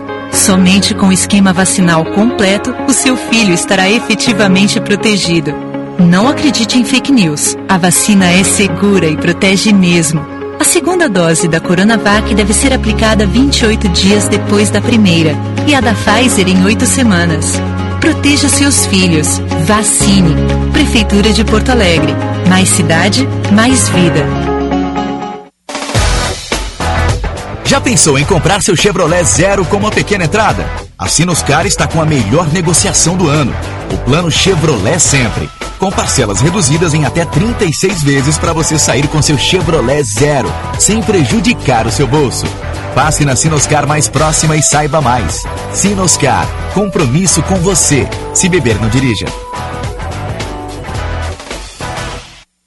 A BS Bios nasceu com o compromisso de construir um futuro mais sustentável, voltado para os princípios de ESG ambiental, social e de governança. Investimos no desenvolvimento do agronegócio e das energias renováveis. Nossas metas são até 2030 ser uma empresa carbono neutro e estar entre os três maiores produtores de biocombustíveis no mundo. Conheça mais em bsbios.com. BS Bios, juntos transformamos o mundo. Economize já. Diminua sua conta de luz e aumente os negócios da sua empresa. Venha para Espaço Luz e saiba como gerar sua própria energia de maneira sustentável, com qualidade e garantia que só a número 1 um em energia solar do Rio Grande do Sul pode te oferecer. Acesse espaçoluzenergia.com.br e saiba mais. Pensou em energia solar? Pensou Espaço Luz, a número 1 um em energia solar no Rio Grande do Sul. Agende-se. Evento presencial, dia 4 de maio, das 12 às 14 horas. O Tá na Mesa será com SDG Pioneer, pelo Pacto Global da ONU, especialista em sustentabilidade e autora do livro Hashtag Vivi Pra Ver. A história e as minhas histórias da sustentabilidade ao ESG. Sônia Consiglio Favareto. Tema ESG. Contexto, tendências e futuro. Informações e transmissão pelas nossas redes sociais. Participe. Realização Federação. Seja uma empresa associada da CDL Porto Alegre. Tenha acesso às mais completas soluções analíticas para acelerar os resultados do seu negócio. Capacitações adequadas às reais necessidades de você e da sua equipe. E receba conteúdos e análises exclusivas que irão auxiliar no processo de tomada de decisão. Converse com nossos consultores e associe-se cdlpoa.com.br. CDL Porto Alegre. Soluções inteligentes para o seu negócio. Com escola e família juntas, muda tudo. Estudantes com famílias que participam de sua vida escolar ficam mais confiantes, interessados e melhoram o rendimento. E para incentivar isso, o governo federal, por meio do Ministério da Educação, criou o programa Educação e Família.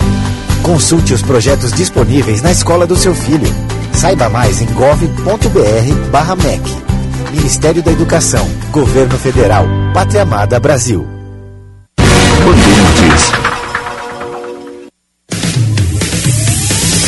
Você está ouvindo Bastidores, do, Poder, na Rádio Bandeirante. Com Guilherme Macalossi.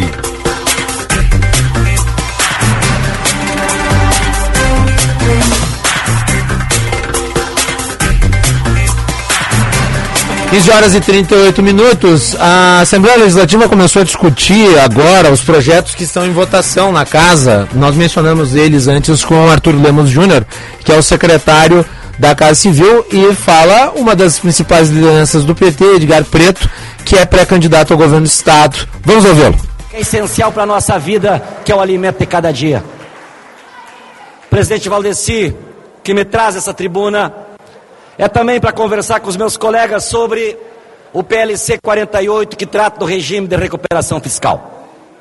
É muito importante que todos vocês tenham presente o que significa esta votação e o dito regime de recuperação fiscal. Lá em 1997, governador Antônio Brito ganhou a eleição. Ele era um privatista muito semelhante com o atual governador que renunciou e queria vender tudo. Fernando Henrique Cardoso fazia um estudo de um setor. O Antônio Brito corria antes e vendia porque ele queria se aparecer nacionalmente que ele era um privatista competente. Fez uma negociação mal feita com, o Fernando Henrique Cardoso e contrair uma dívida de 9 bilhões e meio. Uma negociação tão mal feita, prezados amigos e amigas, que até aqui, aquela dívida de 9 bilhões e meio Já foram pagos 37 bilhões, quatro vezes o valor original dessa dívida. E nós ainda devemos 78, 73 bilhões, que significa oito vezes a mais o valor original daquela dívida. Nesta tarde, o senhor Eduardo Leite quer votar nesta casa mais um, mais um remédio amargo para poder assinar este acordo de não pagamento da dívida até o final do seu mandato. Lá atrás o Brito fez a dívida, quem começou a pagar a dívida foi o Olívio Dutra. O Eduardo Leite agora, que renunciou ao seu mandato, ao apagar das luzes, quer impor ao Rio Grande do Sul adesão ao regime de recuperação fiscal, que nós vamos passar a partir do ano que vem, pagar de novo a dívida que ele está contraindo para o próximo governador ou para o próximo mandatário desse Estado. Senhoras e senhores, como vocês sabem, eu sou pré-candidato a governador pelo meu partido. E eu reivindico. E eu vou lutar bastante, se tiver essa oportunidade. Eu não quero estar submetido. Eu não quero ver o Rio Grande de joelho para um Conselho Nacional que lá de Brasília vai ditar como deve ser gasto o dinheiro do nosso Estado.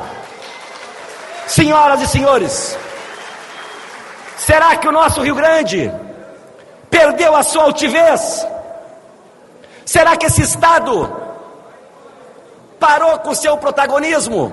Se o Eduardo Leite, se o seu governo, se a sua base quisesse submeter a um descaso como este, a um vexame como esse. Se quiser ficar de joelho para a União, ele que fica, mas não coloque o nosso Estado numa situação lamentável como essa. Estou aqui, senhoras e senhores, pedindo aos meus colegas que votem contrário esta medida. É, mas vamos lá. O, o PT ficou 16 anos no governo depois do Fernando Henrique Cardoso e não anulou não reiterou a sua posição, nem fez nada em relação à dívida com o Estado. Manteve ou não manteve? Ah, me desculpe, deputado Edgar Preto, o senhor tem o direito a ter a posição que é igual a do Onix Lorenzoni, me parece, né? Mas eu não posso deixar também de apontar que ela é galgada em cálculo de padaria. 15 horas e 42 minutos. Antes falamos de segurança, a Polícia Civil prendeu 10 em operação contra a organização criminosa que domina condomínio em esteio. Jean Costa traz os detalhes. A Polícia Civil, em parceria com a Brigada Militar, deflagrou nesta terça-feira a Operação Capo contra o esquema de crime organizado em Esteio. Foram cumpridas 33 medidas cautelares, sendo 13 mandados de prisão e 20 de busca e apreensão. A polícia investiga há um ano uma organização suspeita de dominar um condomínio na cidade da região metropolitana. A quadrilha possui vínculo com um integrante da facção criminosa do Vale dos Sinos, apontado como líder do tráfico neste local. Atualmente, ele está preso em uma penitenciária federal. De acordo com a investigação, dentro do complexo habitacional onde vivem pelo menos 900 pessoas, a organização tornou-se responsável pelos serviços de administração como limpeza, manutenção, pintura e segurança. E segundo a delegada Luciana Bertoletti, responsável pela operação, seria um esquema de fachada para explorar o tráfico de drogas dentro e torno do local. Essas empresas, elas, eles eram obrigados, né? Eles, ela, ela era, elas eram contratadas pela própria síndica, que era dona das empresas. As pessoas pagavam por, por esses serviços, os moradores, e com isso também garantia que o, o livre trânsito dos, dos, dos traficantes e o livre comércio dentro daquele local. Eles vendiam droga lá dentro, inclusive nas, nas guaritas, é, a droga era vendida, era exposta para qualquer um que quisesse é, adquirir. E em festas também dentro do condomínio ela era comercializada pelo grupo. Segundo a polícia, a esposa do principal investigado é a síndica de um dos condomínios, tendo em seu poder toda a estrutura, bem como as chaves dos apartamentos desocupados e dos invadidos pela facção. A gente visualizou que realmente naquele local ali é um local, é um condomínio onde esses, essas duas pessoas atuavam no tráfico de drogas, mas também eles detinham o poder, todo o domínio administrativo daquele local. Então a mulher deste líder é, também também síndica do local. Ela tinha empresas constituídas eh, como sócia proprietária no nome dela, empresas de limpeza, de segurança, de pintura, de manutenção. Os documentos foram apreendidos aqui. É, então ela dominava o condomínio dessa forma também. Conforme a investigação, câmeras de segurança e homens armados fazem o monitoramento das pessoas que vivem no local. A delegada Luciana Bertoletti aponta que estas medidas dos criminosos impediram que os moradores denunciassem o que acontecia dentro do complexo. Quem morava lá tinha muito medo. Né? Então as pessoas, por temor, não denunciavam. Né? Viviam sob tensão, viviam sob medo, né? Uh, porque ele é muito agressivo, essa liderança.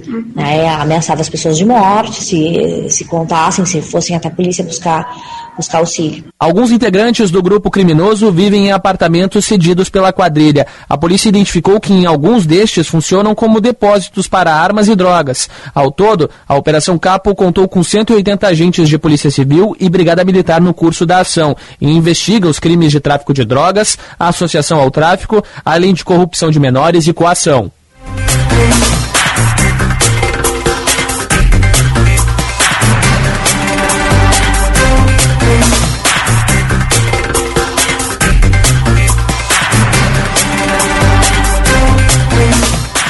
Bem, e vamos atualizar a situação das chuvas. O nível dos rios na fronteira oeste já começa a diminuir. Mesmo assim, cerca de 2.300 pessoas seguem desalojadas na fronteira oeste por conta das cheias. Eduardo Carvalho, os detalhes. Desde a última semana, o cenário em Alegrete, na fronteira oeste, é de cheias. As fortes chuvas que atingem o município deixaram 2.100 pessoas fora de casa. A prefeitura disponibilizou seis abrigos e uma centena de cestas básicas e kits de higiene foram distribuídos para a população pela Defesa Civil. O rio Ibirapuitã, que cruza a cidade, está a mais de 11 metros acima do nível normal e baixa lentamente. O capitão Luiz Sandro de Souza Martins, coordenador da Defesa Civil da Fronteira Oeste, fala um pouco mais sobre as orientações que são passadas para a população do local. Trabalhamos com as pessoas no, nos abrigos, bem como os meios de comunicações locais, difundindo para as pessoas não voltarem às suas residências, permanecerem com mais 24 horas no, nos abrigos ou onde elas estão alojadas, nos seus familiares, nos seus amigos, porque essa baixa ainda é, é pouco significativa. Em outras partes da fronteira oeste, a situação vai se normalizando aos poucos. Em Quaraí, o nível do rio já baixou. Mais de 900 pessoas chegaram a ficar desalojadas na cidade, mas voltaram para casa no início dessa semana. Já em São Gabriel, mesmo com as águas mais baixas, cerca de 130 moradores seguem desalojados. E as chuvas seguem no Rio Grande do Sul nos próximos dias. Agora, os pontos mais atingidos incluem a Serra Gaúcha, o norte e a costa do estado, por conta da atuação de um ciclone extratropical. No litoral norte, os municípios de Torres, Mampituba e Três Forquilhas cancelaram as aulas em escolas nesta terça-feira, para diminuir os riscos. Quem conta um pouquinho mais sobre essa decisão é Carlos Souza, o prefeito de Torres. Fizemos ontem uma reunião com é, a nossa Defesa Civil, juntamente com demais secretarias envolvidas, assistência social, para o caso de destelhamentos, é, com a Secretaria de Obras, com a Secretaria de Educação, onde, onde tomou-se a decisão de suspensão, também, né, já locais, aí, escolas e pontos estratégicos em caso de necessidade de acolhimento de qualquer pessoa. A região sul do estado e também a região metropolitana de Porto Alegre não devem sofrer tantos impactos da chuva intensa. Nas demais áreas, a orientação da Defesa Civil é que a população evite se deslocar por áreas de provável inundação e tome cuidados caso seja necessário sair de casa. Muito bem, vamos continuar com o Eduardo Carvalho, porque ele também vai trazer informações sobre os novos leitos pediátricos abertos pela Prefeitura de Porto Alegre, que já estão em funcionamento desde o início de abril. Emergências infantis operam acima da capacidade na capital, Eduardo.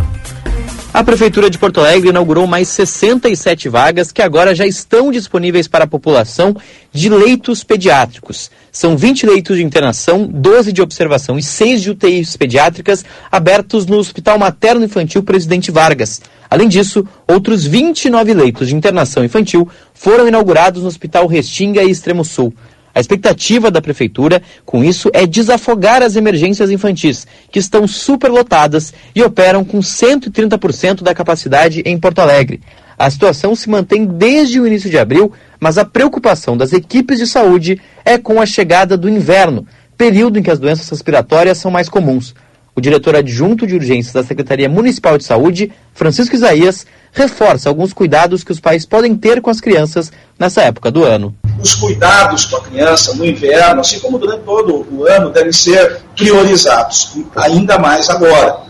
Etiqueta respiratória, higienização das mãos, ficar em ambientes abertos, se possível não ir para aglomeração. Ficamos dois anos com as crianças protegidas, não indo à escola, não indo à creche, e agora abre-se e as crianças voltam para esse convívio. E com certeza sem aquela bagagem de proteção imunológica que teriam conferido com a exposição prévia. Além dos 67 novos leitos que já estão disponíveis, ainda há expectativa para a abertura de outros 35 no Hospital Vila Nova. Isso deve acontecer no dia 12 de maio. Muito obrigado, Eduardo Carvalho. Vamos com mais informações do trânsito na capital e eixo metropolitano. Agora quem está chegando é a Letícia Virinho. Serviço Bandeirantes. Repórter Aéreo. Conta com a 99. São mais de 50 recursos para tornar as viagens mais seguras. Acesse segurança.99app.com e saiba mais. Muito boa tarde, Guilherme Macalossi ouvintes do Bastidores do Poder. Trânsito congestionado em mais de 4 quilômetros na BR-116, no sentido interior, a partir da saída de Sapucaia. É passando a altura do cemitério municipal Cristo Rei, no sentido do interior, devido a um acidente entre caminhão e carro próximo à ponte do Rio dos Sinos, no sentido a Novo Hamburgo. Os motoristas vão encontrar ainda essa ocorrência sendo atendida pela Polícia Rodoviária Federal. É liberado só no sentido a Porto Alegre, o trânsito pela 116, a partir de Novo Hamburgo, em direção a Canoas. Quem passa pela 116, pela BR em direção ao interior, entre os municípios de Sapucaia e Novo Hamburgo, precisa utilizar a Avenida Mauá para seguir o seu trajeto sem pontos de retenção. Conta com a 99, são mais de 50 recursos para tornar as viagens mais seguras. Acesse segurança.99app.com e saiba mais. Macalossi.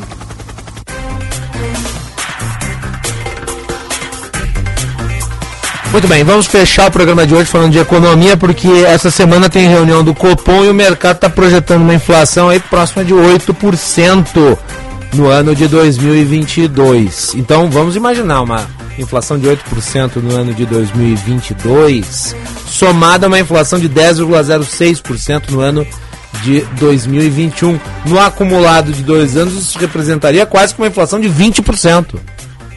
Juan Romero, os detalhes. Exatamente, Macalossi, nessa semana em que o Copom se reúne para definir esse novo patamar da taxa básica de juros, o mercado projetou essa nova aceleração da inflação com essa previsão de 7,89% ao fim de 2022, segundo o Boletim Focus do Banco Central divulgado já nesta semana. É a 16 semana consecutiva de revisão para cima na expectativa da inflação. A estimativa da Selic para o fim de 2022, que na semana passada era de 13,25%, permaneceu no mesmo patamar. Nessa semana, o Copom deve elevar então a taxa básica de juros em um ponto percentual, conforme já indicado na última reunião, passando então a Selic dos atuais 11,75% para 12,75%. A expectativa do mercado é de que o ciclo de alta dos juros já esteja próximo do fim. As projeções do mercado ainda mostram, Macalossi, que a projeção de crescimento do produto interno bruto para 2022 variou de 0,65 por 0,70% na quinta semana consecutiva de elevação.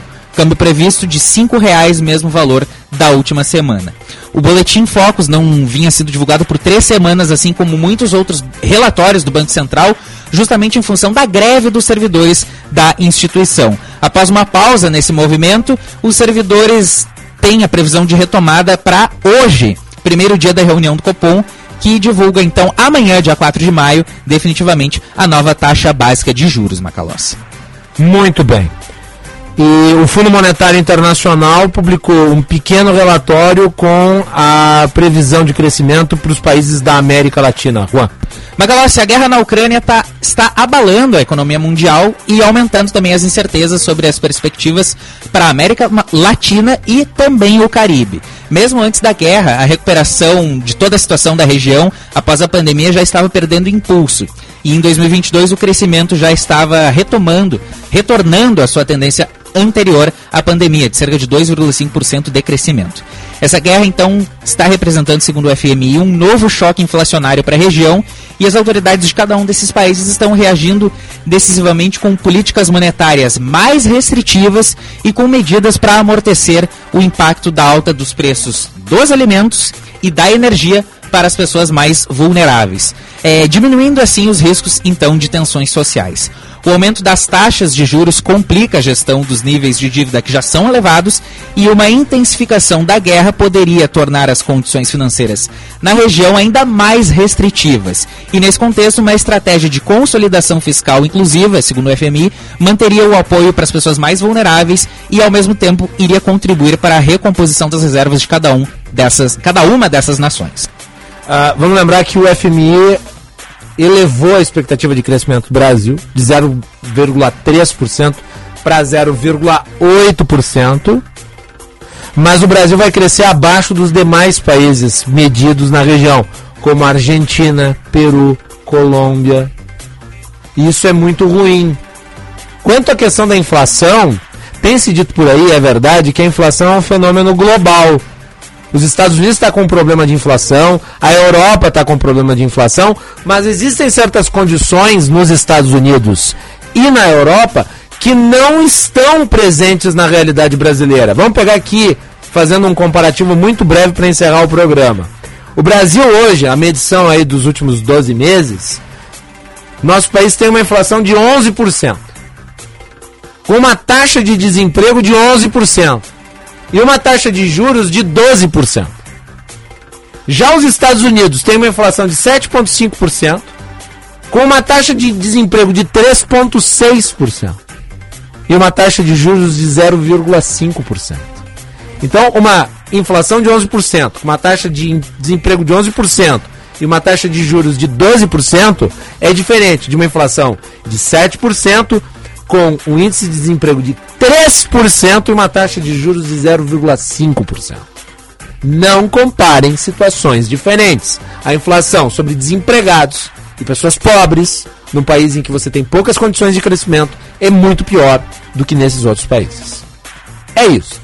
Juan, muito obrigado pela parceria aqui neste período ao longo do primeiro ano. Continuaremos por muitas edições, quero crer Obrigado aí pela entrevista com Aires Brito. E até amanhã. Até amanhã e parabéns pelo um ano, Macalossi. É isso aí. E que venham muitos outros. Na sequência, atualidades esportivas aqui na Band.